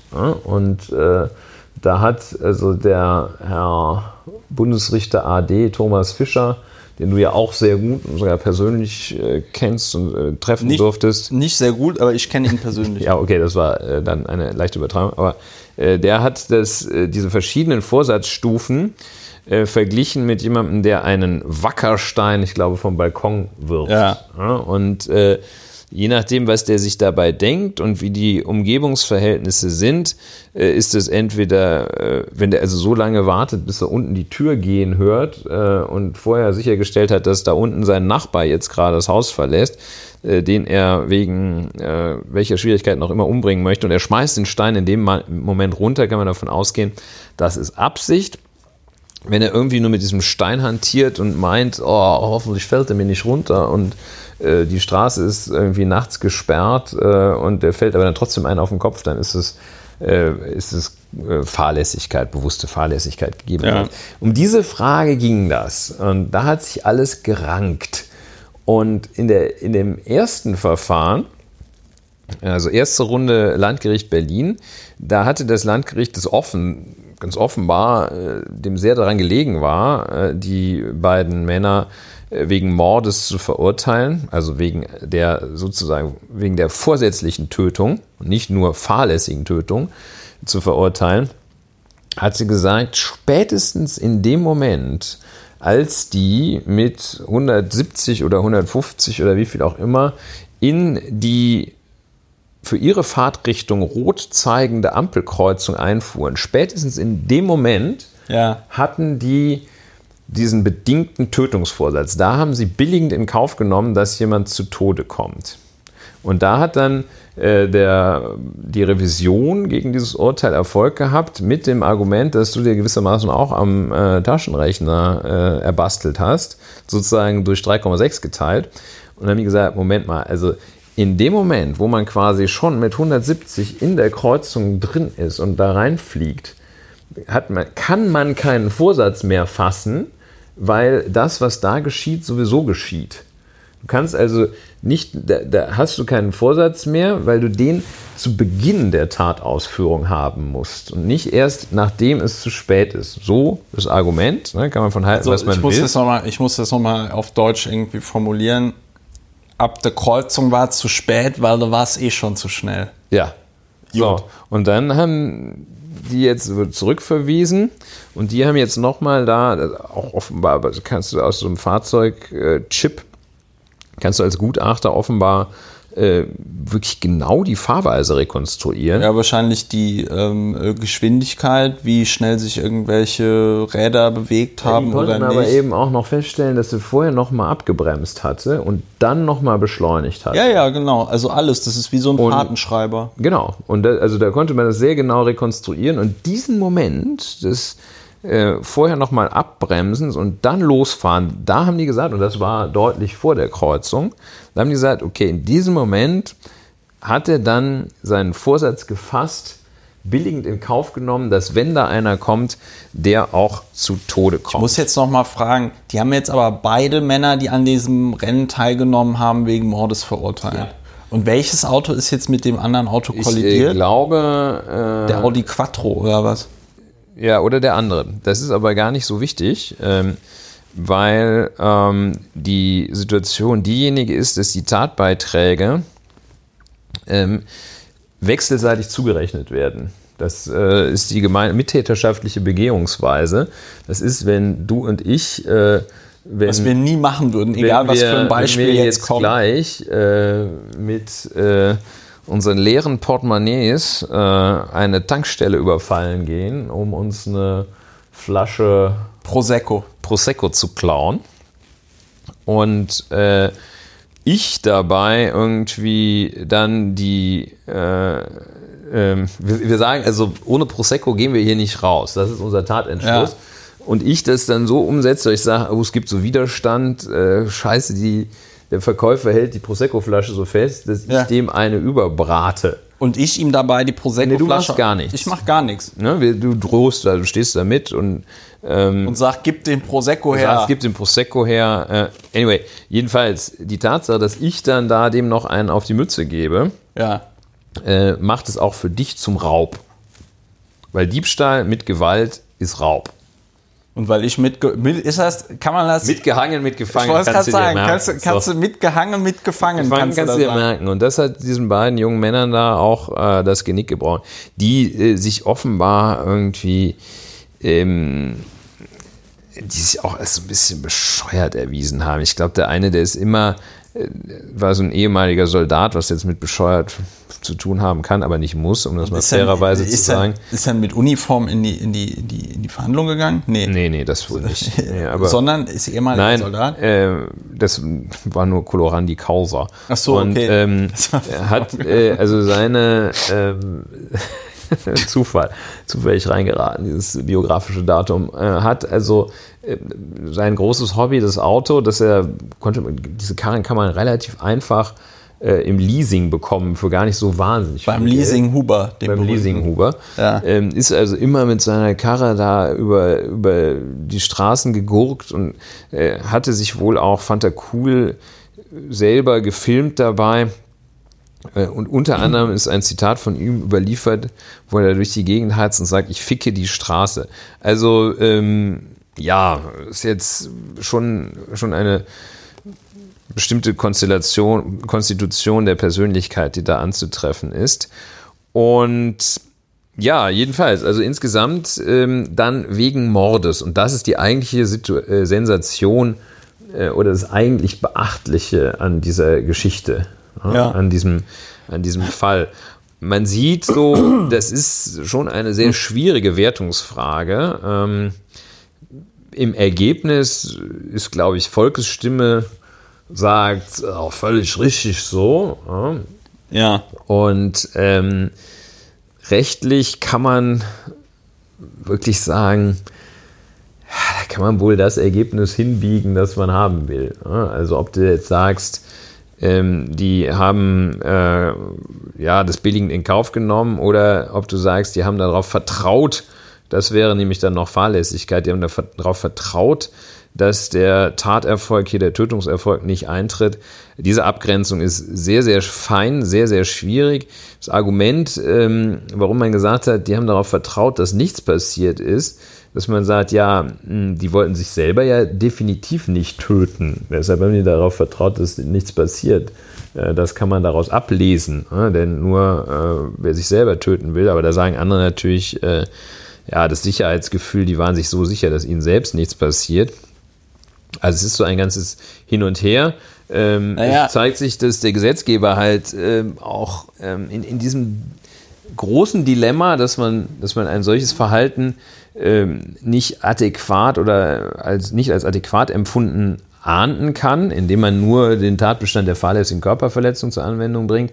Ähm, diese Situation hatte natürlich der Gesetzgeber herbeigeführt, indem er da eine Lücke gelassen hatte, dass er nicht eine Sanktion vorgesehen hat für Leute, die also jetzt besonders krass, die nicht irgendwie ähm, wegen einer leichten Unaufmerksamkeit äh, bedauerlicherweise einen Menschen im Straßenverkehr umfahren, sondern ähm, die das im Rahmen einer völlig absurden Aktivität tun dass er da das nicht anders bestraft hat. Gibt es inzwischen diesen Tatbestand? Welchen Tatbestand? Äh, so, Veran so Ver äh, Veranstaltung von Rennen oder sowas.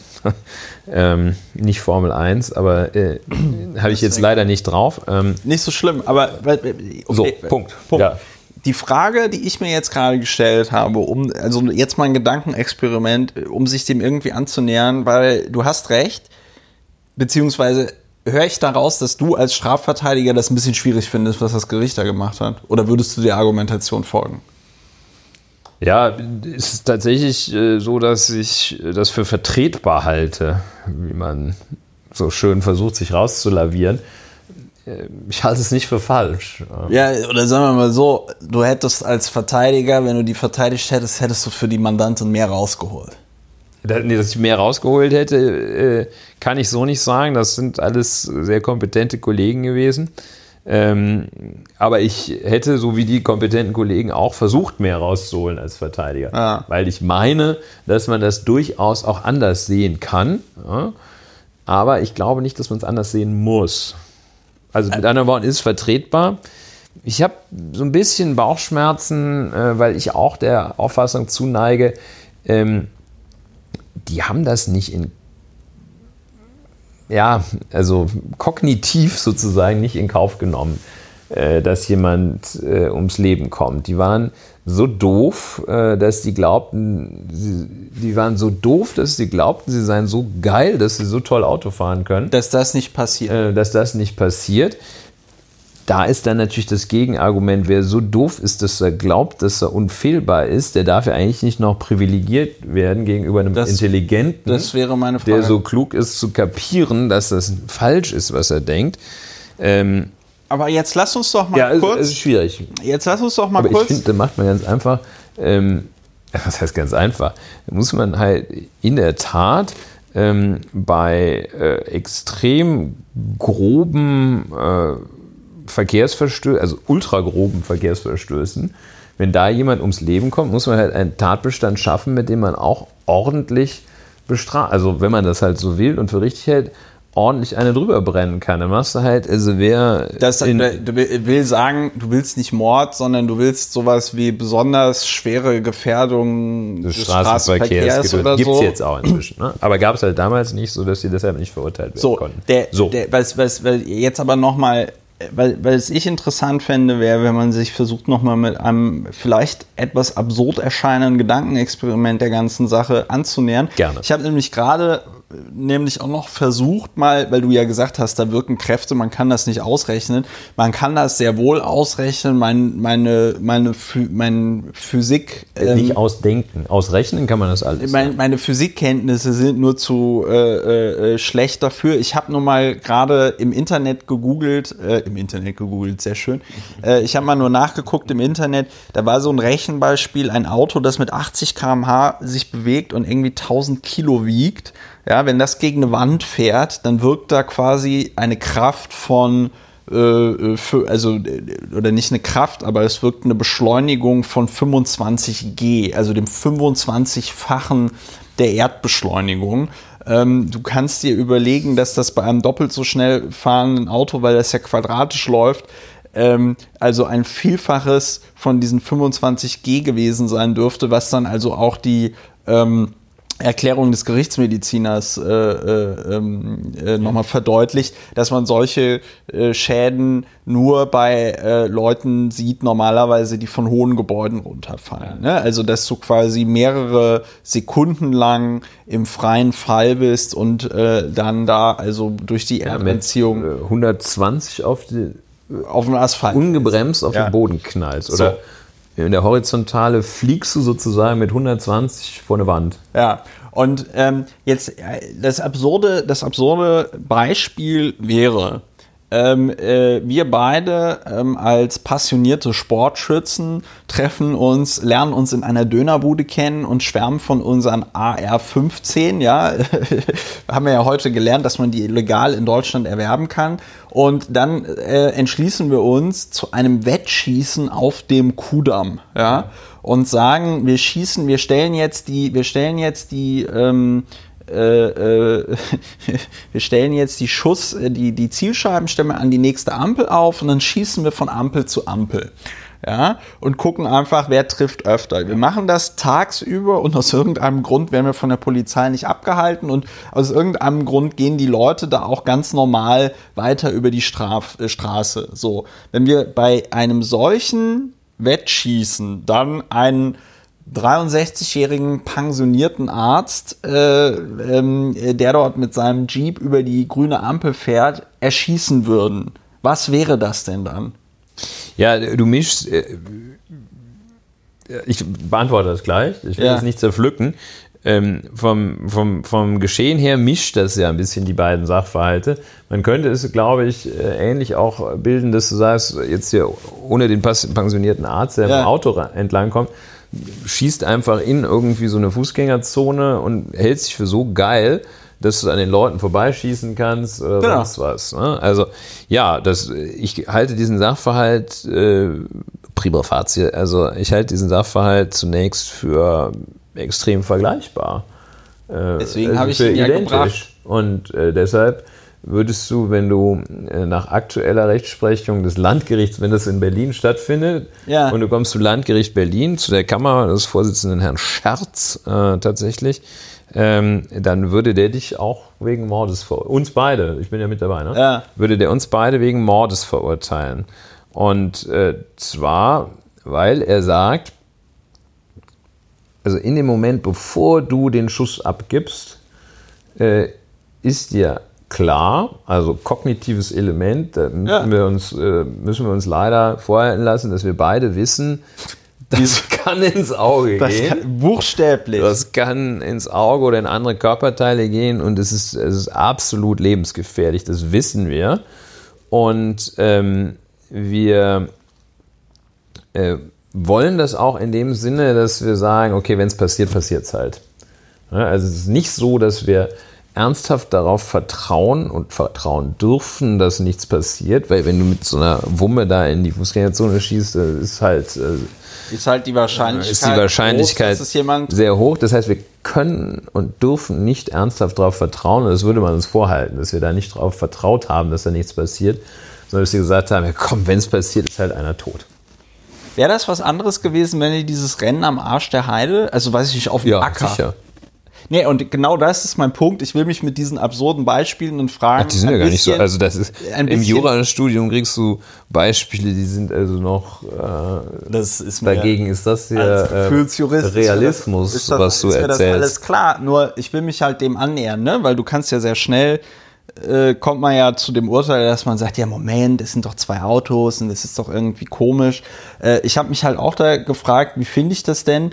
Ähm, ich finde das Urteil offen gesprochen nicht äh, schlecht, auch wenn man natürlich daran mit Sicherheit kritisieren kann, dass hier auf eine gewisse Art und Weise natürlich auch ein Exempel statuiert wurde. Ne? Also, äh, für, also ich finde, man kann das schon so formulieren, dass die, das, das Gericht beziehungsweise auch die Staatsanwaltschaft. Die wollten die verknacken. Die, die wollte man verknacken und man wollte die auch für Mord verknacken. So, also man, weil man, weil die hätten ja auch easy peasy für, weiß ich nicht, Totschlag oder. Nee, nee, Totschlag äh, geht nicht.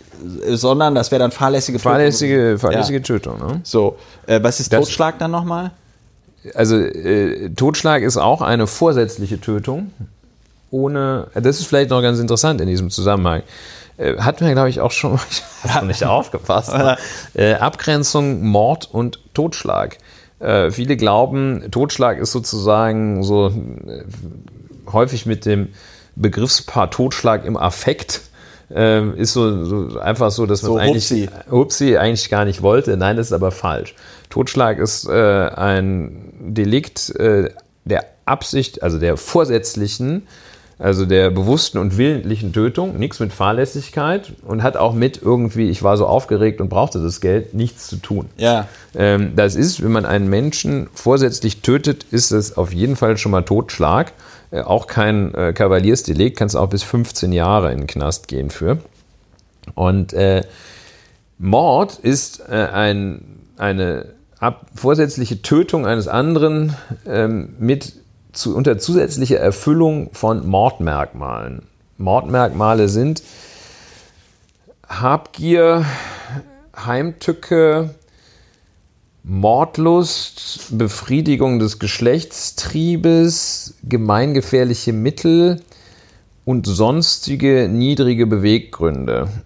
Und ähm, in diesem Fall, also wenn du jemanden tötest und eines dieser Mordmerkmale dabei erfüllst, dann ist es Mord. Das heißt, wenn du jemanden tötest mit dem festen Ziel, ihm die Armbanduhr wegzunehmen, dann ist es Mord, weil du aus Habgier handelst.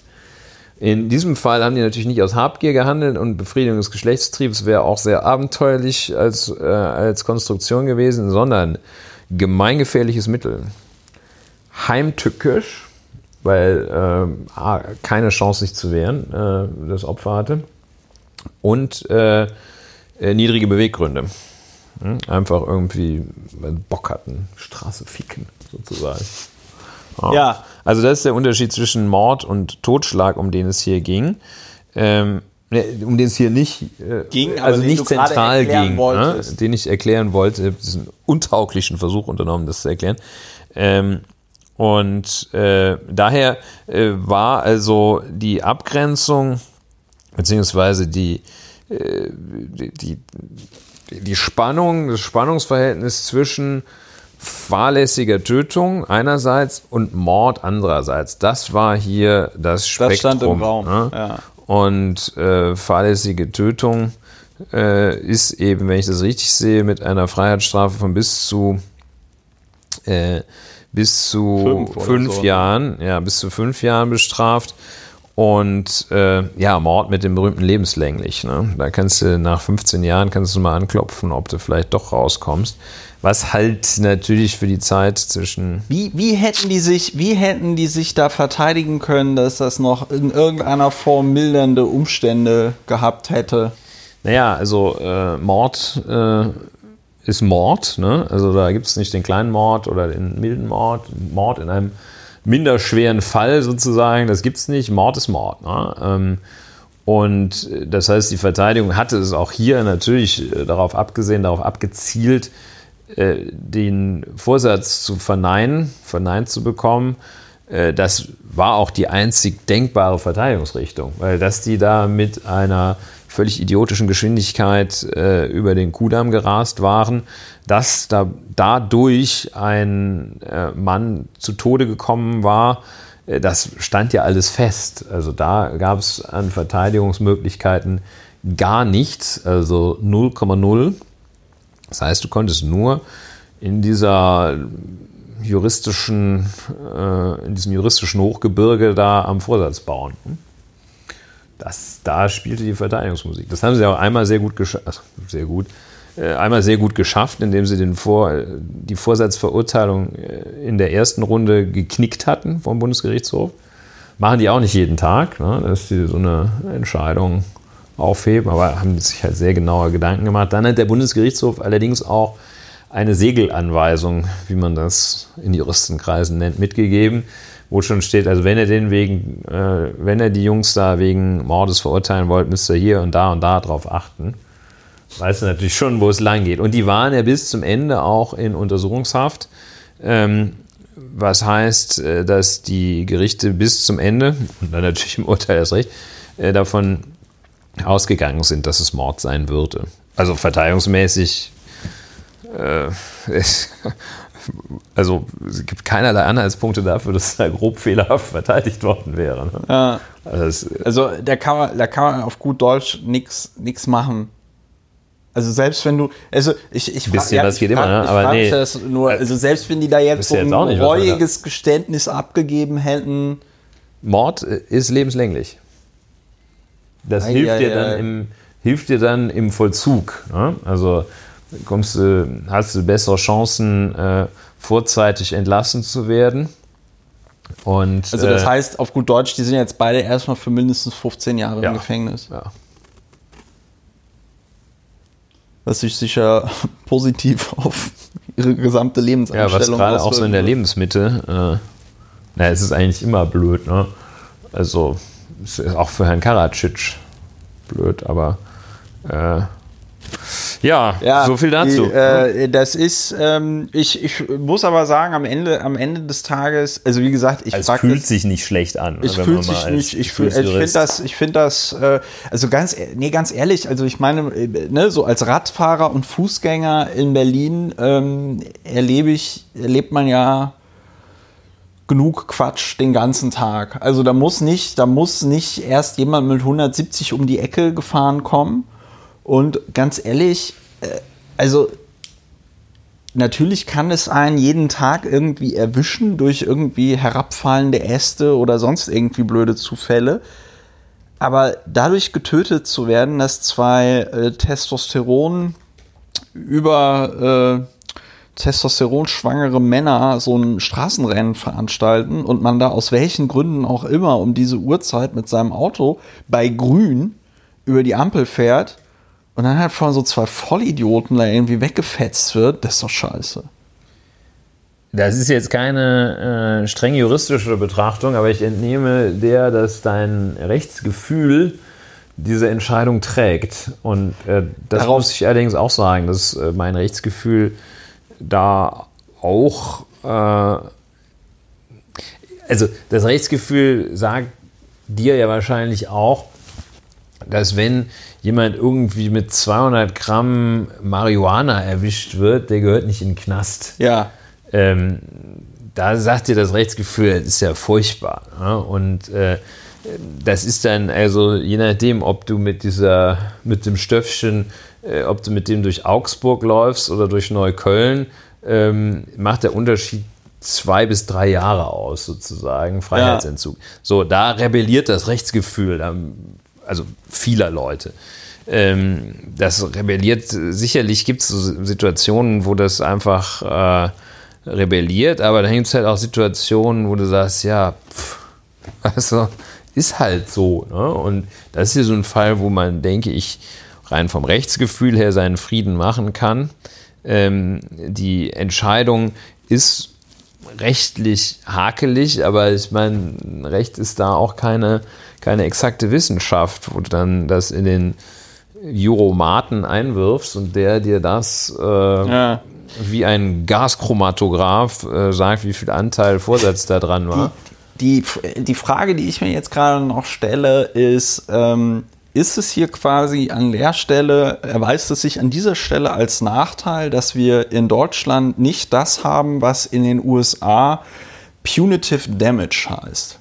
Also das Problem beim deutschen Schadensersatz ist ja tatsächlich, dass dir ein real zu beziffernder Schaden ja ersetzt werden muss. Ne? Also äh, weiß ich nicht, in dem Fall jetzt mit dem, mit diesem äh, mit diesem Arzt, was würde da die Familie für Schadensersatz bekommen, wenn sie Schadens, wenn sie auf zivilrechtlichem Wege Schadensersatz, sie würde das Auto ersetzt bekommen und dann würde das Gericht noch sagen, mit dem Mann ja, tatsächlich ist ja in, in äh, also Punitive Damage ist nochmal was anderes. Also, ja, ja, deswegen. Ne, die Unterscheidung ist eine andere, nicht mit dem Punitive, sondern mit überhaupt Schadensersatz für immaterielle Schäden. Punitive Damages sind nochmal eine andere Nummer. Äh, die haben nochmal ein anderes Ziel. Also Schadensersatz, ich mache einen Kurzvortrag. Mache einen Kurzvortrag. Schadensersatz nach deutschem Recht grundsätzlich, also generell nur materieller Schaden wird ersetzt. Immaterieller Schaden nur in ganz wenigen Ausnahmen. Schmerzensgeld ist einer davon. Ich wollte gerade sagen, Materielle- der Kachelmann hat doch zum Beispiel. Ja, ja, richtig. So, okay, gut. So, das ist der eine. Diese Punitive Damages, die sind nochmal ähm, äh, obendrein nicht nur zum Ausgleich äh, materieller und immaterieller Schäden, sondern nochmal obendrein zum Ausgleich des geschehenen Unrechts, nämlich zur Bestrafung desjenigen. Genau. Der, okay, na, dann ist alles gut. Äh, So, dann, äh, vielleicht wurde das durch meine. vielleicht bin ich da auch irgendwie zu äh, verbildet, um. Egal. Mir- Äh, anyway. Vielleicht wurde das durch, so wie ich es erklärt habe, auch nicht ähm, äh, deutlich. so, und aber, dann meinst du, ob das jetzt irgendwie was bringt? Ja, ja, also so nach dem, also weil, so wie ich das verstehe, scheint ja ein Hintergedanke diese, des Gerichts zu sein, so, wir bestrafen diese Autoraser mal, also die werden sich ja nicht erhoffen, also das kann mir jetzt keiner erzählen, dass sich da tatsächlich ein Richter am Landgericht Berlin erhofft, dass einer dieser beiden Raser in den nächsten 15 Jahren im Knast jetzt mal zu der Erkenntnis kommt, ah, das war jetzt aber doof, Nein, das also hätte ich das jetzt ist, machen sollen. ähm, sondern es ist doch ganz klar darauf, das zieht doch darauf ab, allen anderen Leuten, die am Kudamm ein Autorennen veranstalten, schon mal klar zu sagen, wo die Reise hingeht, wenn sie das tun. Ja, Darum sprechen, doch. ja, so. also- Und diese abschreckende Wirkung wurde ja jetzt, also diese mutmaßlich abschreckende Wirkung, man kann es ja nicht sagen, ob dieses Urteil eine in irgendeiner Art und Weise abschreckende Wirkung auf Autorennen in Deutschland, äh, ähm, illegale Autorennen in Deutschland auswirken wird. Da darf man ähm, pessimistisch sein, glaube ich. Aber würde es sowas wie Punitive Damage geben in Deutschland, also den bestrafenden Schadensersatz, wäre dann nicht die Möglichkeit gewesen zu sagen, okay, ihr geht beide fünf Jahre in den Knast, ihr bezahlt aber beide der Witwe oder den Hinterbliebenen des Mannes noch äh, beide, weiß ich nicht, 500.000 Euro oder eine Million Euro oder whatever. scheitert ja an praktischen Erwägungen. Wo sollen die denn die Millionen herbekommen? Und wenn die sagen, Durch den Banküberfall. Autos verkaufen geht ja nicht mehr. Ja, also praktisch schwierig. Ähm, und also vielleicht noch mal einen Schritt zurück. Das auf jeden Fall hat das Gericht da, äh, das dürfen die nicht so ohne weiteres erklären äh, nach außen, aber natürlich wollten die ein Zeichen setzen, sprich, das äh, da anwenden, was man Generalprävention nennt. Äh, und das ist ganz klar, die wollten da, die, die wollten auch ein bisschen Rechtsgeschichte schreiben, natürlich. Ähm, fühlt sich wahrscheinlich auch ganz geil an als Richter dann. Ähm, und ähm, das berühmte Zeichen setzen. Ähm, Aus Prinzip. also die Punitive Damages sind, äh, glaube ich, so genau kenne ich mich damit auch nicht aus. Räume ich mal kurz ein hier zum Ende der Sendung. Ähm, aber die sind, wenn überhaupt, vor allem geeignet, um Unternehmen zu sanktionieren. Wenn äh, Monsanto einen Dünger verkauft, von dem alle Krebs bekommen, da ist das schon äh, ein wirksames Mittel, auch um den Rechtsfrieden wiederherzustellen, dass dann die Familien da wenigstens jeder zwei Millionen haben, im Idealfall. Ähm, jetzt hier bei diesen beiden Schwachmaten da, also auch wenn du die zu einem Schaden, zu einer Schadensersatzleistung von zwei Millionen verurteilst, hast du ja nichts von. Das schreckt die auch nicht ab. Und es schreckt, äh, das ist ja noch abstrakter als Freiheitsverlust. Ähm, da sagst du, ja, muss ich so viel Geld zahlen? Ja, Mensch, Okay, können die sich ja gar nicht drunter vorstellen. Also mit anderen Worten, Antwort nein. Okay. Ja. Ja. das hast du schließlich erklärt. Nö, ich hatte mir das so überlegt. Die Frage ist natürlich komplett richtig. Woher sollen die die Kohle nehmen? Ich hatte mir so gedacht, naja gut, dann müssen die, wenn die aus dem Knast rauskommen und jemals wieder einer beruflichen Tätigkeit nachgehen, alles, was dann über dem Existenzminimum liegt, an die Familie zahlen. Ja, ja. ja. So. Also ich meine, das ist ja für eine Einzelperson, äh, liegt es ja irgendwo im niedrigen vierstelligen Bereich. Ähm, also das, was zur Existenzsicherung brauchst. Kannst dich also so ein bisschen mehr als äh, Hartz IV kannst du verdienen, Rest wird dann gepfändet. Natürlich auch nicht so wahnsinnig motivierend, dass du dann sagst, okay, versuche ich mal jetzt 20.000 Euro zu äh, verdienen, damit ich 19.000 im Monat da dem Geschädigten geben kann. Nö, wird schwierig. Also Ja. wir haben noch Hast du aber wir- auch schlüssig erklärt. noch Also haben wir ich, keine ich hielt besseren Mittel, als dann damit zu drohen, dass du halt für sehr, sehr lange Zeit weggesperrt wirst.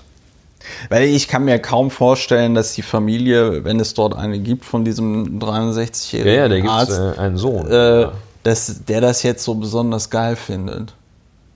Der hat sich äh, recht exponi stark exponiert im Laufe des Verfahrens ähm, und ähm, sich äh, sehr deutlich geäußert, dass äh, er möchte, dass da Gerechtigkeit waltet. Ja, ich weiß nicht. Ähm, wahrscheinlich ging es ihm besser, wenn er jetzt noch eine Million mehr hätte. Aber ob es ihm dann gut ginge, vermag ich nicht zu sagen, weil ich Gott sei Dank noch nicht in der Situation selbst war. Ich weiß, dass Leute, denen so etwas äh, widerfährt, dass da Geld meistens auch nicht, nicht wirklich viel hilft.